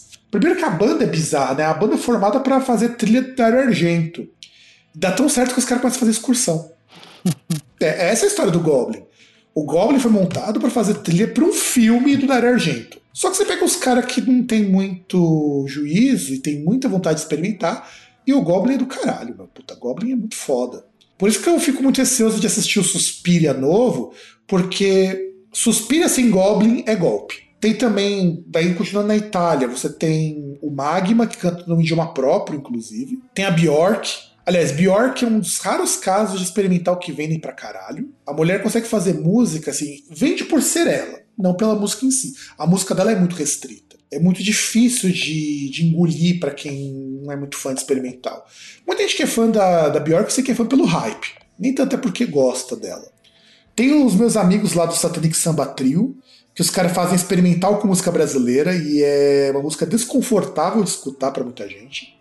Inclusive o Munha da Sete vive tirando um sarro de de que ele. Ele fala que ele faz. Ele não gosta de fazer música longa. E de fato ele não faz. A música tem que ser tem no máximo 3 minutos. Ser mais longas. E o cara, assim, tem puta formação como músico. O cara estudou pra caralho. E o cara falou: ah, não vou fazer nada que lembre rock. Não vou fazer nada que lembre música brasileira. Vou fazer coisa que lembre Brasil. Jimi Hendrix, em determinado momento da carreira, ele é experimental. Sobretudo com Mothers of Invention. Frank Zappa, então nem se fala, né, cara? Que o Frank Zappa tava escutando música concreta porque estava cansado de música convencional. Pink Floyd no começo da carreira era muito mais experimental. O Dream Theater tem lá o, o Six Degrees, que é um baita disco experimental que a maior parte dos fãs nem gosta. Que o pessoal diz que é o Dream Theater tocando Pink Floyd. Essa é a definição que o pessoal dá para esse disco. Então, experimental é isso, é você quebrar com com todo com qualquer concepção, seja da própria banda, mas assim, não é que você muda de estilo sendo experimental. Ser experimental envolve você fazer algo muito diferente da que qualquer música convencional. Não é que nem, por exemplo, vai, que nem o, sei lá, você pega o creator que resolveu fazer gothic rock com com trash lá no Endorama. Aqui isso não é experimental nem fodendo. É, porque são dois estilos que estão no mainstream, né? Exato. Não, são dois estilos reconhecíveis agora. Você pega, por exemplo, o Botanist. É black metal, só que os caras utilizam Hurdy-Grude no lugar de. Hurdy-Grude não. É... Esqueci o nome daquele instrumento medieval que se utiliza para. Que é que... É um instrumento de corda que é muito parecido com Dulcimer. Dulcimer. Eles usam dois Dulcimers no lugar de guitarra. Isso é experimental? É, pouquinho, mas é. Você tem o A Forest of Stars. É uma banda de black metal que usa música psicodélica dos anos 60 e instrumentos acústicos junto com instrumento elétrico. Isso é experimental? É bastante, cara. Não mais que o Orance Pazuzu, que você imagina se o Jimi Hendrix tocasse black metal cantando em finlandês. E é uma música assim, não tem nada parecido com Orance Pazuzu. Quer dizer, tem. A banda do cara que saiu, a banda do, de onde o cara saiu, que é a versão rock do que o Orance Pazuzu faz. É, o cara sai pra fazer metal. É a mesma banda, só fazendo metal. Normalmente bandas experimentais, você não costuma ter critérios para comparar também. Importante a gente pensar nisso. Eu consigo comparar um Iron Maiden com tantas bandas de heavy metal, mas eu não consigo comparar, por exemplo, o Nine Nails. Com quem que o Nine Nails parece? Então, quando a gente fala de experimental, é isso. Experimental, você não tem um parâmetro para comparar essas bandas, ou os parâmetros são muito, muito amplos. É diferente, por exemplo, Halloween eu consigo comparar com qualquer de power metal. É, Black Sabbath eu consigo comparar com um monte de bandas de hard rock dos anos 70. Led Zeppelin, a gente até comentou isso no outro programa. Queen era muito parecido com Led Zeppelin. Então, experimental é isso. Experimental, eu acho que experimental é bem interessante nesse sentido. Sonic Youth é uma banda experimental, César? Ah, eu acho que já foi. É, porque a banda não existe mais. Porque é uma banda extremamente experimental. Inclusive, que, que, com o que, que parece Sonic Youth? É difícil você achar algo. E olha que o som deles não era nem um som super bizarro. Quer dizer, era, vai. Tipo, deu, deu, é, é, era um som. Era um som mais simples, mais cru, né? E tem uns discos bem bizarrões também. Uns discos bem difíceis para o ouvinte comum. Kyuss é um grande exemplo disso. Então, isso é o experimental. Experimental é. Você já está ouvindo algo experimental. O que, que você tem de referência próxima? Você consegue comparar com bandas do mesmo estilo? Se você conseguir comparar com muita banda, muito provavelmente não é experimental que você tem. Por exemplo, Marilyn Manson não é experimental, porque você consegue comparar com um monte de outras bandas de rock industrial, até bandas que se inspiraram no Marilyn Manson, tipo Death Stars, ou mesmo Static X, que lembra um pouquinho o Marilyn Manson em algumas coisas. Embora o último disco do Marilyn Manson tá bem diferenciado. E aí, César, vamos falar de direito autoral, vai. Eu já falei demais, eu gostaria que você dissertar sobre o que é o direito autoral, porque direito autoral é, é um espinho assim bastante complicado, inclusive pra gente. Direito autoral. Vamos lá. A gente devia chamar um advogado para falar sobre isso. Precisamos, inclusive. Enfim. Uh, são. Uh, o direito autoral o quê? São algumas normas, assim, alguns regramentos né, estabelecidos ali através de lei para proteger ali a, as relações entre a pessoa que cria uma obra e as suas e as suas obras, né? Seja uma obra científica, uma obra literária, uma obra artística, por exemplo, é aquilo que vai impedir ou que vai tentar coibir que a, a Joyce pegue textos dos outros e fale que é ou que, por exemplo, você utilize música de artista em campanha política sem o artista autorizar. Exato. Né, né Trump? Né, Trump? deveria. Né, Bolsonaro usando música do Sonic? Putz, é foda. É, meu, direito autoral é isso. Só que o direito autoral é complicado. Antes de continuar, essa direito autoral é uma coisa complicada. Porque, embora a lei no Brasil lá, a 9.610 de 98, ela, inclusive é uma lei que precisava ser atualizada, ela é uma lei de direito autoral muito boa para proteger o criador, mas que, por exemplo, eu, ela não me permite, se eu quiser usar o trecho de uma obra, fazer uma resenha. Porque quando essa lei foi feita, não existia YouTube, não existia uma série de coisas. Então, por exemplo, se eu quero subir um vídeo para para criticar ou para falar alguma coisa sobre uma música, eu não posso. Inclusive, tem uma moça de um canal que eu descobri recentemente, o Charismatic Voice, que é uma moça que ela é cantora de ópera e ela é professora de canto, e o pessoal indica para ela bandas e artistas para ela escutar pela primeira vez, porque ela não conhece nada de metal. O marido dela é super fã dessas coisas, inclusive. E eu lembro quando ela estava vendo uma apresentação do, do Hylung, ela se impressionou muito com a, com a voz de uma moça que parecia uma banshee. Falou que aquilo ali é difícil de conseguir. E ela analisa, ela explica, ela reage e explicou, então, a pessoa usou isso, usou voz de cabeça, é, projetou a voz assim. E é, é legal, é bem didático o vídeo dela, porque ela analisa de apresentações. Ela pega as apresentações, porque é onde você realmente consegue avaliar a técnica de canto de alguém, né? E ela teve vídeos bloqueados por questão de direito autoral. Só que nos Estados Unidos existe uma coisa chamada fair use. Por exemplo, eu posso usar trechos de uma obra, vídeo, podcast, desde que eu cite o autor e desde que seja para propósitos educacionais ou propósitos de resenha, de paródia. Tudo, Ainda assim depende. Então, isso eu posso Porque usar. tem gravadora que vai em cima de qualquer forma e consegue bloquear vídeo. Consegue, mas o fair use você ainda consegue para essas coisas. O que a gravadora consegue muitas vezes fazer é bloquear em determinados países. Isso ela consegue Não, fazer. mas às vezes consegue bloquear, por exemplo. ah, tem um produtor ali, acho que o nome dele é Rick Beato. Que aí ele. Ah, mas- ele faz alguns vídeos. Mas aí, César, é um outro ponto que eu queria colocar. Isso, eu tô falando fair use nos Estados Unidos. A nossa lei não cobre isso. Não, não, não, não. Mas os vídeos dele são bloqueados lá. Ele, eles são removidos da plataforma. Eles não são bloqueados aqui. Então, mas eles são removidos porque eles se submetem às leis do YouTube Brasil, que é o nosso, nosso Não, não, regulamento. não, não, Eles são removidos lá. Tanto que ele cita. Ele cita. Tanto que ele, por exemplo, que até ele fala ali que, por exemplo, algumas vezes, quando ele vai fazer as listas lá, por exemplo, ah, por exemplo, ah, 10 maiores introduções de baixo da história da música lá que ele elenca. Para ele poder usar a música, o que ele faz é o seguinte: ele pega, geralmente ele, dependendo do lado da, da música que ele vai tocar, ele chama alguns artistas e eles tocam no, no instrumento na hora. Eles gravam ali. Mas ele não é brasileiro? usarem. Oi? Mas ele não é brasileiro? Não, Ah, tá, então tudo bem. Porque se fosse olha, é dos Estados Unidos. Só que, tipo, lá mesmo eles tiram da plataforma. Então, porque não entra em fair ele não conseguiu colocar em fair use. Essa Ah, moça, então, do, mas Chari- aí- essa moça do Charismatic Voice, ele passou a colocar em cada vídeo um aviso no, no texto, e aí tem mais problema. Ela explicou a plataforma que é fair use.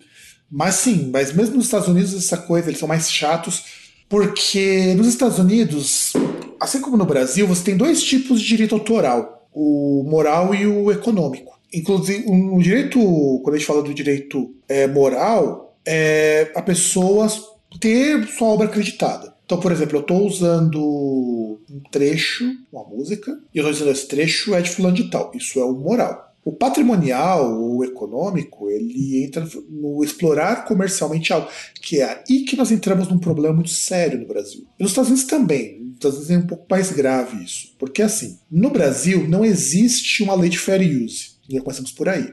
Para usar, tem autorização. O YouTube já paga antecipadamente para as autorizações. Então, de coisa que ele não te deixa monetizar em cima do vídeo. Mas ele já paga. Então, por isso que você só vai ter o vídeo bloqueado em circunstâncias muito específicas. Você pode divulgar a música de um artista essa música vai continuar. Ou vai ficar muda a música. Eles podem tirar a música também. Ah, sim, sim. Que, por exemplo, você pega o Uber lá, que ele. Parece que ele é de uma banda cover do Iron Maiden, e ele faz versões tipo, ah, se o Bruce fosse vocalista do Angra. Aí ele canta uma música do Angra, emulando a voz do Bruce Dickinson. Isso aí ele consegue passar normal ali, eles tocando a música e ele emulando a voz ali do Bruce Dickinson. Então, isso você pode, porque na lei americana, principalmente, a paródia, entra com, entra com paródia isso, é permitida. Sim. Desde que você não ganhe dinheiro com isso. É. Porque é permitido. É que nem o pessoal do Galo Frito, por exemplo, fazer as paródias do Justin Bieber. Isso é garantido por lei. É lei de liberdade de expressão. O problema, a gente fala de direito autoral, é que o direito autoral está numa área muito cinzenta por conta da internet. Antes da internet era fácil você determinar o questão de direito autoral. Por exemplo, eu- eu vou fazer um vídeo educacional, então eu sei que é um vídeo educacional. Agora, como que eu vou saber se o vídeo do YouTube é educacional de fato? É, questão de volume, né? O negócio ele é muito difuso, né? Eu posso fazer um negócio para uma outra plataforma ali, às vezes que não é tão, tão conhecida assim, que o cara não vai acessar, mas aí eu tô fazendo de uma forma ilegal. Exato. Que é diferente, por exemplo, nessa época pré-internet, que assim, ou eu tinha difusão em canais oficiais, tipo rádio, TV, ou você ter a, a produção de materiais, por exemplo, aí no caso, ah, eu vou usar a música do Legião Urbana num, num vídeo ali do Telecurso 2000, ou num, num vídeo ali de um treinamento de uma empresa. Coisas que você teria que, de certa forma, registrar isso aí e ter uma autorização, né? É, fazer o licenciamento. Então, isso, em 98, era, o que você, era fácil de você controlar isso. Sem contar que o problema de direito autoral reside, por exemplo, o hip hop. Ele é inteirinho feito na base de, de beatmaking. Você cria beats recortando trecho de música. Isso já deu BO, isso. E, inclusive, sim, tem artista que fica muito puto, tem artista que não liga, porque nem sempre você conhece o trecho original. Mas, por exemplo, você quer só a linha de violão. E é um, um trecho de 5 segundos que você pega. E você repete ele. A batida também, tipo, a Funk Drummer do James Brown é uma das músicas mais ampliadas do mundo. Então a questão diretoral ela é complicada nisso, porque a cultura hip hop, a cultura do remix, são culturas que se apropriam muito da questão de até onde você pode ir. Por lei não poderia, mas, tem, mas não adianta processar. Então é muito complicado. Muitas vezes a gravadora paga por poder usar o trecho. E, e sem contar que direito autoral, por exemplo, que nem aconteceu lá com o caso da música do Verve, a Sweet Bitter Symphony. Por causa de um negocinho de violino, eles tiveram que pagar direito pros Rolling Stones. É, porque eles não citam, não falam nada, não falam nem que é sampling, simplesmente se apropriaram. E que na verdade não era dele, é que era muito parecida. Tanto que o processo caducou agora. Mas o Ashcroft perdeu muito dinheiro com isso. Não, mas o ele é registrado até nas plataformas, ele aparece como autores The Verve e Rolling Stones.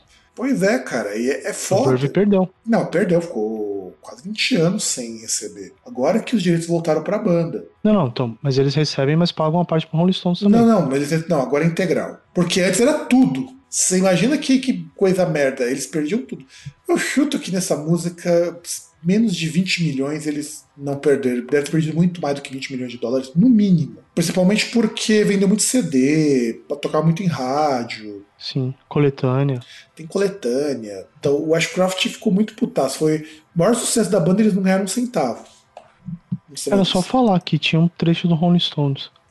E, o- e a questão do direito autoral também é complicada, num outro ponto que aí vale a pena citar, que muita gente não conhece direito autoral. Você ser dono da obra não necessariamente implica que você vai ganhar dinheiro com ela. E, e isso é que é o mais triste, cara. Por quê? Foi o que aconteceu com Manowar. Eu posso ser autor da música, mas eu posso ceder os direitos patrimoniais para outra pessoa. Então, por exemplo, eu tenho uma música que nem o Michael Jackson e os Beatles. As músicas continuam sendo os Beatles. Mas ninguém podia ganhar dinheiro em cima dessas músicas, porque num acesso de genialidade o Michael Jackson falou, não, eu quero comprar os direitos patrimoniais das músicas dos Beatles e comprou lá do, do- da gravadora e tudo mais. Por isso que se demorou décadas para poder ter coletâneas dos Beatles. E é estranho, uma banda tão grande você não ter coletâneas, não ter CD relançado, por causa do Michael Jackson. Um caso que eu fiquei sabendo. Por causa de quem, por causa de quem vendeu essa porra. É. Inclusive, se não me engano, George Harrison vendeu a parte dele, porque a grana foi boa, uma boa grana. E se o Michael Jackson tivesse sido esperto quando estava vivo, ele podia ter relançado essas músicas no começo da era do streaming e ele ia faturar horrores com isso. Sim. Mas não rolou, então eles não conseguiram liberar depois da morte dele. Nirvana. Nirvana é outro problema, porque o direito autoral está nas mãos da Courtney, do Dave Grohl e do. Eu não lembro o nome do outro cara do Nirvana. Chris Novoselic. É, o do Chris Novoselic. E os dois não conversam com ela. Tanto que foi super difícil lançar a, a caixa, o box do Nirvana com as músicas inéditas. Sim. Porque ela tem que autorizar também. Porque aí, no caso, é, eles têm direitos nas músicas, mas a Courtney tem direito no Nirvana. Aliás, é igual você tem ali o, o espólio do Legião Urbana, né? Que os direitos, quase na totalidade, ali, se não na totalidade dos direitos é, patrimoniais, são do filho do Renato Russo. Que inclusive dá uma briga muito grande com o filho do Renato Russo e O os Bonfá e e o o Vila Lobos. Paulo. Isso. e o Vila Lobos. Sim, porque eles não podem tocar como Legião Urbana, eles não podem tocar as músicas da Legião Urbana sem o filho do cara autorizar. O filho do cara é chato para um caralho. Ah, mas os dois também, pelo amor de Deus, né? Os caras têm umas ideinhas, tipo aquela de fazer uma apresentação com o Wagner Moura cantando. Tanto que o Legião Urbana Tribute só rolou por causa do filho que o filho dele autorizou com uma banda. Você vai ver que é, é uma- é um problema muito sério. Tanto que as músicas continuam sendo dele, mas eles não têm os direitos econômicos das músicas. Sim. Outro caso também, quando você tem lá o baixista e o baterista do, do Ozzy, que estavam cobrando direito em cima de músicas, o que ele fez? Ele regravou com outros músicos. Aí você extingue. Puta sacanagem. Aí você extingue. Porque o direito quando você é autor daquilo ali, você pode explorar economicamente. No- e assim, pode ser que quando você assina o contrato, você mantenha os direitos para você, como é o caso do Metallica. Então, por isso que o Jason Newsted não precisava nem trabalhar. Só com o que ele produziu no Metallica, ele já ganha dinheiro suficiente para poder passar tranquilamente a vida dele até ele morrer. É, também ele, o cara participou do disco mais rentável da banda, né? Quer dizer, dos mais rentáveis, né? Porque não foi Não, só. do, não, do mais rentável. Black Album, só isso. né? E você tem também o caso do Raul Seixas, que até hoje os herdeiros do Raul Seixas ganham direito autorais, também ganham muito dinheiro. Principalmente a filha dele, né? É, que tá certo, né? Se ele morreu, eles, alguém tem que ganhar, vai dar pra quem? Então, por isso que as pessoas acham muito. E aí a pessoa vai dizer, ah, mas que nem um conhecido meu falou, ah, mas banda tal não quis lançar disco na pandemia. Às vezes ele não podia. Aí você tem que saber, você não sabe com quem estão os direitos. É que nem quando eu tava. Meu irmão tava conversando com a Catherine, né? Responsável pelo Sylvain. É, meu irmão queria, pra poder praticar um pouco mais, fazer um lyric vídeo pra ela. Ela falou: Eu até autorizo, mas o meu problema é que a gravadora detém por 10 anos os direitos das minhas músicas. Então, quer dizer, a Season of Mist fica 10 anos com o direitos da música e a pessoa não pode produzir vídeo, não pode fazer nada porque tem que pagar pra Season of Mist. Sim. Isso é parte do contrato. Você. Não é que nem, por exemplo, acontece os contratos. Aí que também entra as questões dos contratos. A gente pode até discutir isso num outro programa. Tem contrato de distribuição, contrato de gravação e. Mano, gravadora só quer botar no cu do artista. Essa é a verdade. Aí tá certo o cara lá do Sisters of Mercy, né? Porque realmente, uma coisa que não dá pra negar é que gravador é filha da puta. Porque lançar por conta não é tão vantajoso, por que pareça, não é. É, porque você tem questão de distribuição, tem um monte de coisa. E gravadora já tem tudo isso daí. Não há problema da gravadora ficar com uma parte dela. O problema é que a gravadora explora de muitas maneiras. Por exemplo, quando a gente fala de direito autoral, por que, que você vê muita música do Lenny Kravitz, desses caras em propaganda de carro? Não é o Lenny Kravitz que licencia, nem o manager dele que licencia, é a gravadora. E ele ganha a parte dele, que é tipo 5% daquilo ali. Mas ele não tem direito de dizer se pode ou não ser veiculado. Exato, ele pode, por exemplo, assim, que nem um político divulgar minha música. Eu posso, como artista, dizer o que eu não quero, porque a música é minha. Agora, eu não consigo dizer não se a gravadora resolver explorar comercialmente. Sim. Então, Se, ou, por exemplo, um exemplo bem bizarro, né? Vamos supor que, sei lá, a gravadora é pró-republicanos ou pró-Trump. Aí o Trump chega e fala, ah, não, eu quero usar a música tal. E a gravadora fala, não, beleza, usa sim, eu apoio. Aí o Lenny Kravitz fala, não, não, você não pode usar. A gravadora pode chegar e falar, beleza, Lenny Kravitz, ele não pode usar? Não pode, beleza. Nós vamos usar aqui numa propaganda comercialmente, beleza, beleza. Aí coloca numa propaganda pra impotência. não, e mesmo se chegasse a falar assim, ah, não pode usar, a gravadora vai falar, uso. A não ser que no contrato, porque os contratos também são bem, bem miseráveis. O contrato diz o seguinte, que isso tem que ser negociado com o artista. Tem gravadoras que fazem isso. Sim. Determinadas É, gravadoras. geralmente o artista quando ele já tá estabelecido, né? Não, e às vezes as gravadoras também são razoáveis nesse sentido, viu? Tem gravadoras que são bem razoáveis. A Relapse Records é uma delas. Nenhuma música é usada para outros fins sem que o artista aprove. Ah, sim, gravadoras mais recentes. Eu digo, tipo, Não, gravadora não, tradicional Relapse, aí. Relapse não é recente porra nenhuma. Relapse existe tempo pra caralho, meu. É que a Não, não, Relapse. recente eu tô falando, não é, não é um conglomerado, não é uma Warner, uma Sony. Ah, entendeu? sim, sim, sim, sim. É que a Relapse, por exemplo, desde a década de 90, em 1990 que surgiu. Década de 90, 30 anos, quase nada. A maioria das gravadoras não tem muito mais do que isso, cara, porque boa parte delas vai mudando de nome, vai fundindo. Então. Não, então, mas vai, vai fundindo, mas vão as grandes comprando elas, né? Então elas viram outra coisa, elas acabam virando subsidiárias, Sim. mas enfim. E, e é isso que é complicado, viu? Por isso que quando a gente vai falar dessas questões de direito autoral, a gente precisa chamar um advogado um dia para explicar direitinho. Um dia eu vou chamar um amigo meu que trabalhou no ECAD um tempo e ele manja Aliás, bem disso. acho que aí tá uma coisa até pra gente citar, né? Só pra.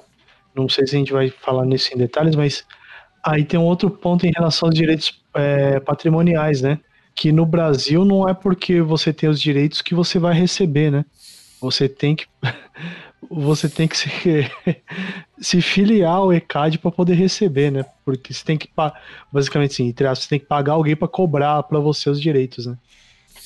Não, você contar o seguinte: teoricamente você não precisa, mas você não consegue cobrar sem o ECAD, porque você precisa da entrada em algum escritório.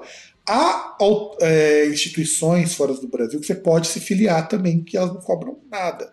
Só vai cobrar uma porcentagem em cima do que você receber. Mas, mas o ECAD é muito filho da puta, meu. O ECAD Sim. ele repassa os direitos do artista, mas ele é o- também não está importando muito, porque o artista já recebe muito pouco.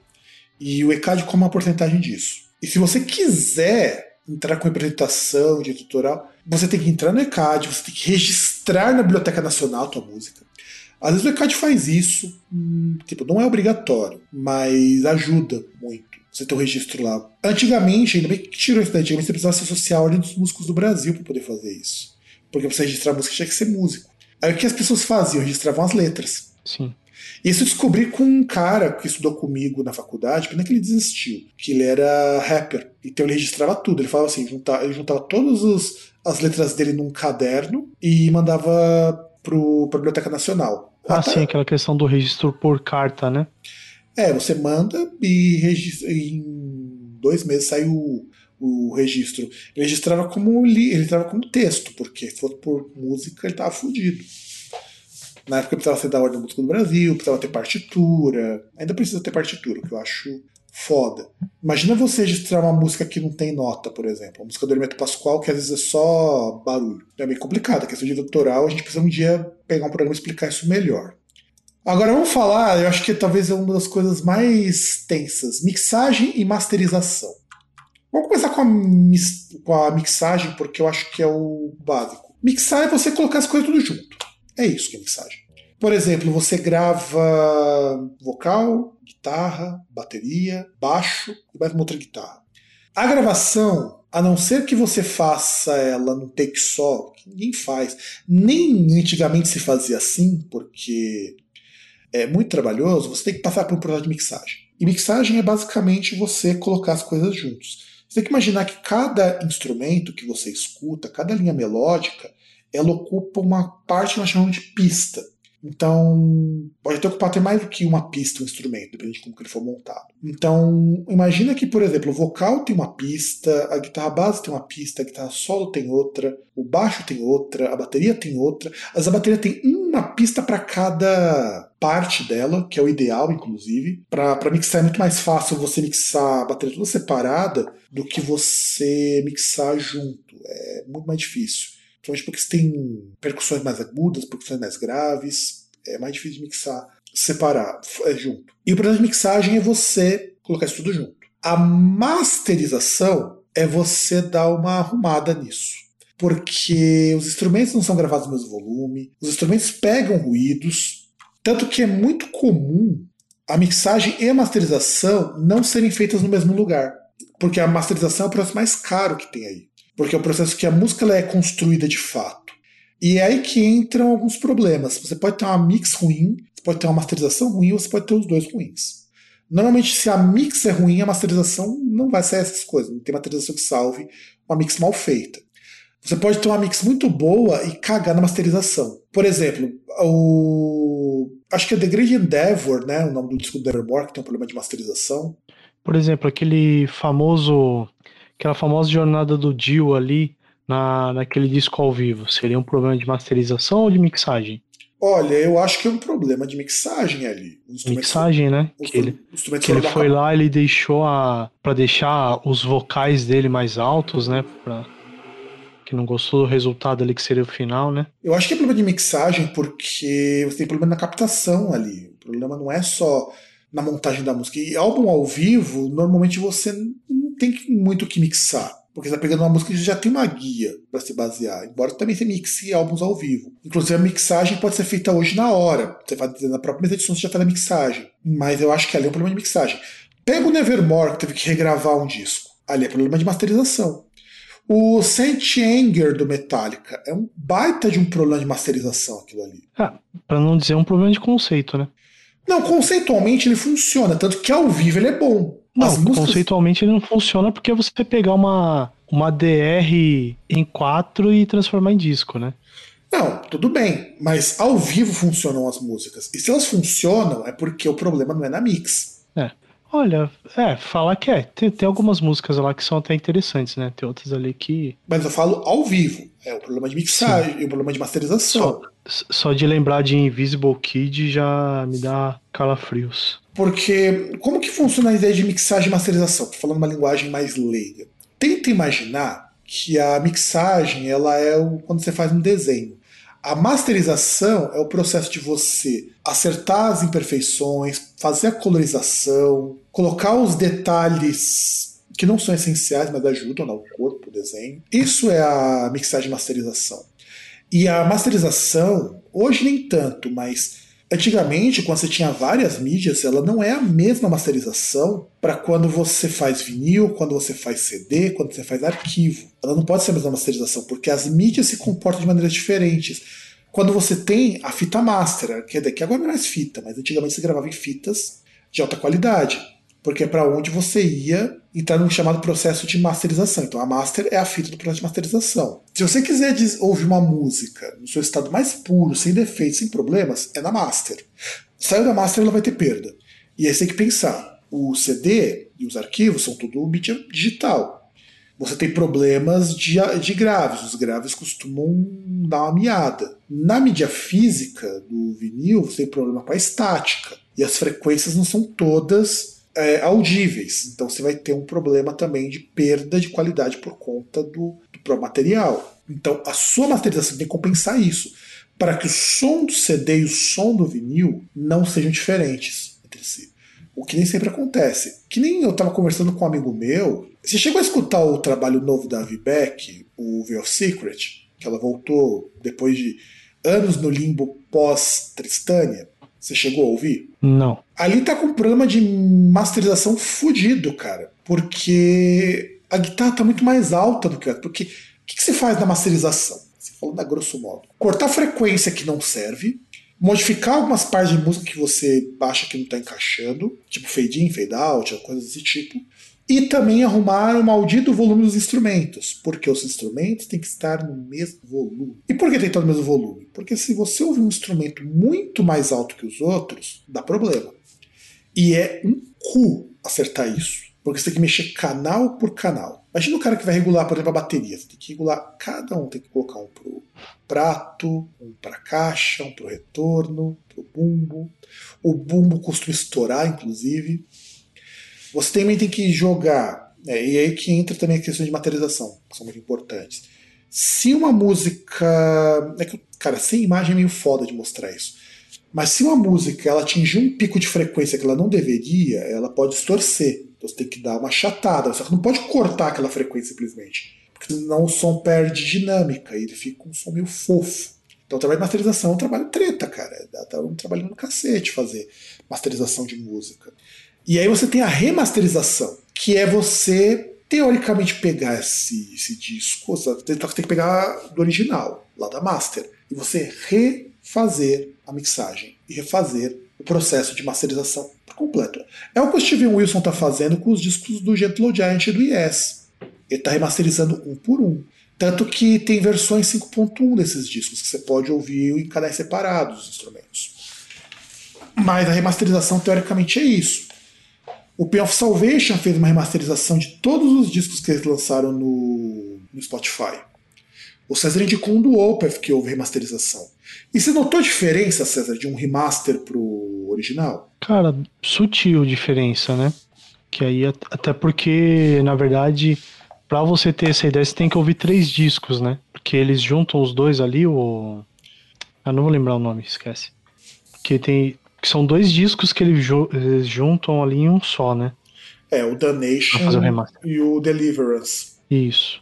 Então, na verdade você vai escutar dois de quatro discos da mesma forma. Aí juntando um disco só, não deixa de ser dois na contagem anterior. E foram lançados como um só porque originalmente ele era para ser um disco só. A Sim. gravadora que pediu para lançar em dois. E aí você tem a remasterização. A diferença, gente, nem sempre ela é tão visível. Ela é mais visível em disco antigo. Só que o problema é que muita remasterização ela é meio porca. A pessoa só aumenta o, o volume das frequências, mas não faz uma mudança muito significativa. O remaster não pode ser muito diferente do original também, isso aqui é importante. Eu tava ouvindo do Pain of Salvation, o remaster muda muita coisa. Porque você consegue ouvir melhor os instrumentos. O Blind Guardian vai lançar, provavelmente quando esse podcast for pro ar já vai ter lançado, uma versão remasterizada do Imagination for the Other Side, de 25 anos. Então vai dar diferença, porque naquela época de gravar Imagination os caras nem tinham grana direito. Então o remaster é importante nesse sentido. O remaster é você dar um tratamento diferente para que o disco soe melhor. Às vezes funciona, às vezes não funciona. O Saint Anger do Metallica teve por fã um remaster. Na verdade, remaster não, o cara regravou o disco inteiro e ele ajustou o que deveria ajustar. E o disco soa legal naquele remaster. Ainda que não seja o melhor álbum do Metallica, mas soa muito melhor, sem aquela bateria de lata. Sem contar que na masterização é onde você pode aplicar efeitos também. Você pode fazer, dobra de vocal, dobra de guitarra. Então é um processo interessante. A música que você escuta no, no Spotify, Deezer, ela passou por um monte de processos para chegar até você. Inclusive, o processo, muita coisa teve que ser cortada. Então, isso que é legal quando a gente fala de masterização. Masterização é o ajuste finíssimo que você faz na música. É como é, é tipo quando você vai cozinhar. A mixagem é você colocar os ingredientes tudo junto para fazer o prato. A masterização é você ir provando para ajustar o sal, ajustar o tempero. Então, esses são os processos que você não pode pular. E se você faz, e aí, analogamente, se você junta os ingredientes de qualquer jeito ou pega ingredientes muito ruins, não há prato que se salve. Se você tem um prato muito bom, mas de repente você exagera um pouquinho no sal, você caga com o prato que é muito bom. Então, esse é o processo de masterização e mixagem. E vamos falar do overdub, né, César? Explica para os nossos ouvintes, porque faz parte desse processo de mixagem também, de masterização, o que é o overdub? O, o overdub ali é você gravar novamente uma parte de uma música, né? ah, depois daquela gravação original. Ah, isso ocorre muitas vezes, assim, depois que foram popularizados aqueles discos de discos ao vivo, né? Porque muitas vezes quando você vai ouvir um disco ao vivo e você para assim, você fala, poxa, mas nossa, o som, pô, o som dos caras tá, tá, tá legal, assim, não tá muito longe do som do, Do do, registro ali original, né, do álbum, quer dizer que isso foi regravado no estúdio pra não ficar muito merda quando fosse lançado. E a gente tem alguns casos bem famosos, bem problemáticos de overdub. Primeiro, Judas Priest, quando o Halford regravou todos os vocais. Mas aí vem entra uma verdade muito amarga, gente. Nenhum álbum ao vivo, com exceção do do Angra, é feito sem overdub. E essa é uma verdade. Se não é feito overdub, no show, é, quando a banda está fazendo a batalha de som, é gravada uma primeira apresentação sem erros e que o cara da mesa de som vai lá jogar caso a banda desafine. Caso... Porque a não ser que você seja um cara que só trabalha com VST, só com instrumento eletrônico, qualquer instrumento desafina com o tempo. Imagina você tocar duas horas, violão guitarra desafinam, bateria desafina. O único que vai desafinar é o teclado, a não ser que seja um teclado analógico. Mas todo o resto desafina. Você precisa parar, você precisa reafinar. E às vezes a banda não tem tempo para isso. Guitarrista pode dar um migué e usar o pedal. Você consegue usar pedal e dar uma corrigida nisso. Mas voz não tem como fazer. Voz também, a pessoa vai cansando, então ela vai dando umas desafinadas. Então, para evitar isso, as músicas são gravadas um dia antes. E aí tem uma outro, um outro ponto também onde entra o overdub, que é o quê? Ah, você pega aquelas canções que você tem várias faixas, assim, vários, várias linhas de um certo instrumento. Coisa que, por exemplo, o Jimmy Page e o Brian May faziam bastante, que você ter várias linhas de guitarra, porque aí eles pegam tudo aquilo e concentram ali para fazer uma um canal só, uma faixa só. É. E você ter, você ter ali vários registros sonoros numa faixa só. Ah, e por exemplo, outra coisa do overdub que é bem polêmico é o overdub do Alive in Athens do the Earth. Aquilo ali é um overdub muito canalha, meu. É muito perceptível que aquilo ali não é, é tudo regravado em estúdio. Tipo, é um baita de um disco. Alive in Athens é uma baita de um disco. Mas é um overdub que é muito canalha. Ele é vendido como disco ao vivo, mas tá muito longe de ser ao vivo. É, basicamente só, só pega a banda tocando no estúdio e coloca num outro canal a, o som da galera, né? É, assim, o overdub ele, é gravado em cima do que você tem. Então, por exemplo, se a música teve um medley, se você teve alguma coisa, você grava em cima. Mas ainda assim é um. Basicamente você tem um disco de estúdio. Overdub, ele não é. Inclusive, esse é um exemplo muito ruim de uso de overdub. Os do Judas, os do Iron Maiden, eu considero usos bastante coerentes. Porque não é tudo que é regravado. A não ser vocal. No caso do Halford, todos os vocais são, são pro overdub, porque ele não fica satisfeito com o vocal dele ao vivo, não. É, e que, e que geralmente você tem um, moralmente, um motivo para fazer isso, né? Que geralmente é alguma coisa que falhou na hora da, da gravação, na equalização, e você precisa substituir para não jogar fora tudo aquilo. É, e não, e você fazer um, pegar um outro show ao vivo é complicado. Muita banda grava vários shows pra fazer um ao vivo porque você consegue comparar as versões. Mas sempre rola E um você overdub. coloca uma, uma música de cada show, por exemplo. É, exato. Mas o overdub sempre rola. Pode esquecer que o seu disco ao vivo não é um disco ao vivo de fato. Além disso, outro exemplo de overdub bastante complicado é quando o Halford assumiu esses overdubs no Resurrection Live, porque os vocais já estavam bons. O próprio pessoal, na, lembro na época que ele falou daí, falava que os vocais já estavam bons. E a única coisa que foi também foi regravado, os instrumentos não foram regravados.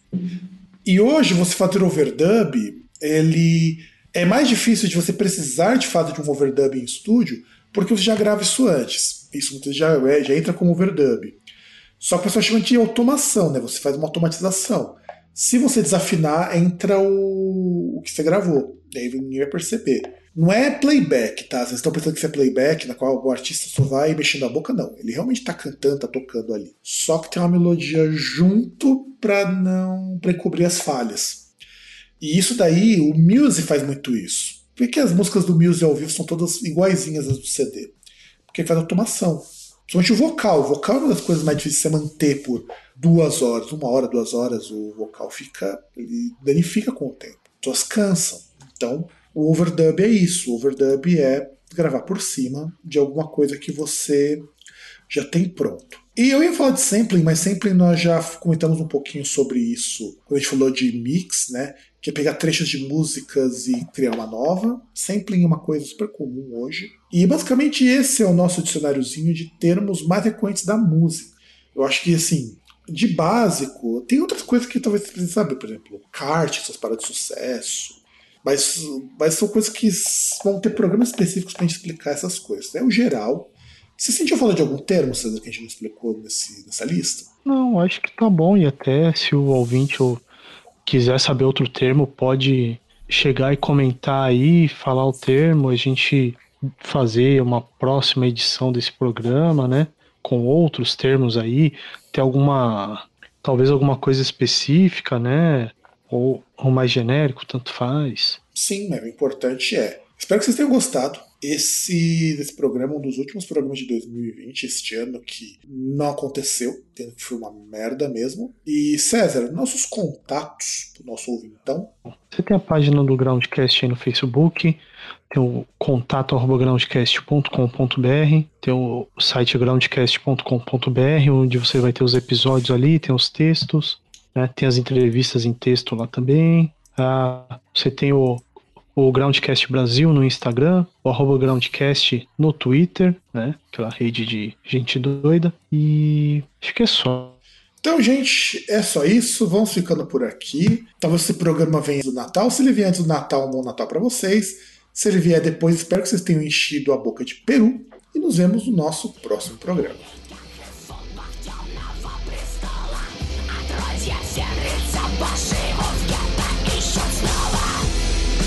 Выходные Кончили лед Выходные Бурсум и карток Под траурной лунной бетонной чаще ночи близок звери жертву плещут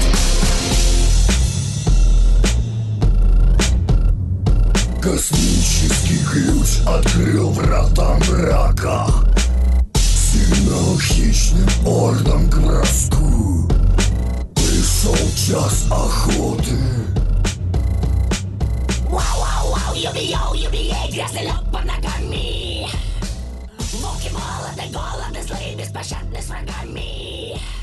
Что здесь ты забыл, делай ноги, дебил, береги свое рыло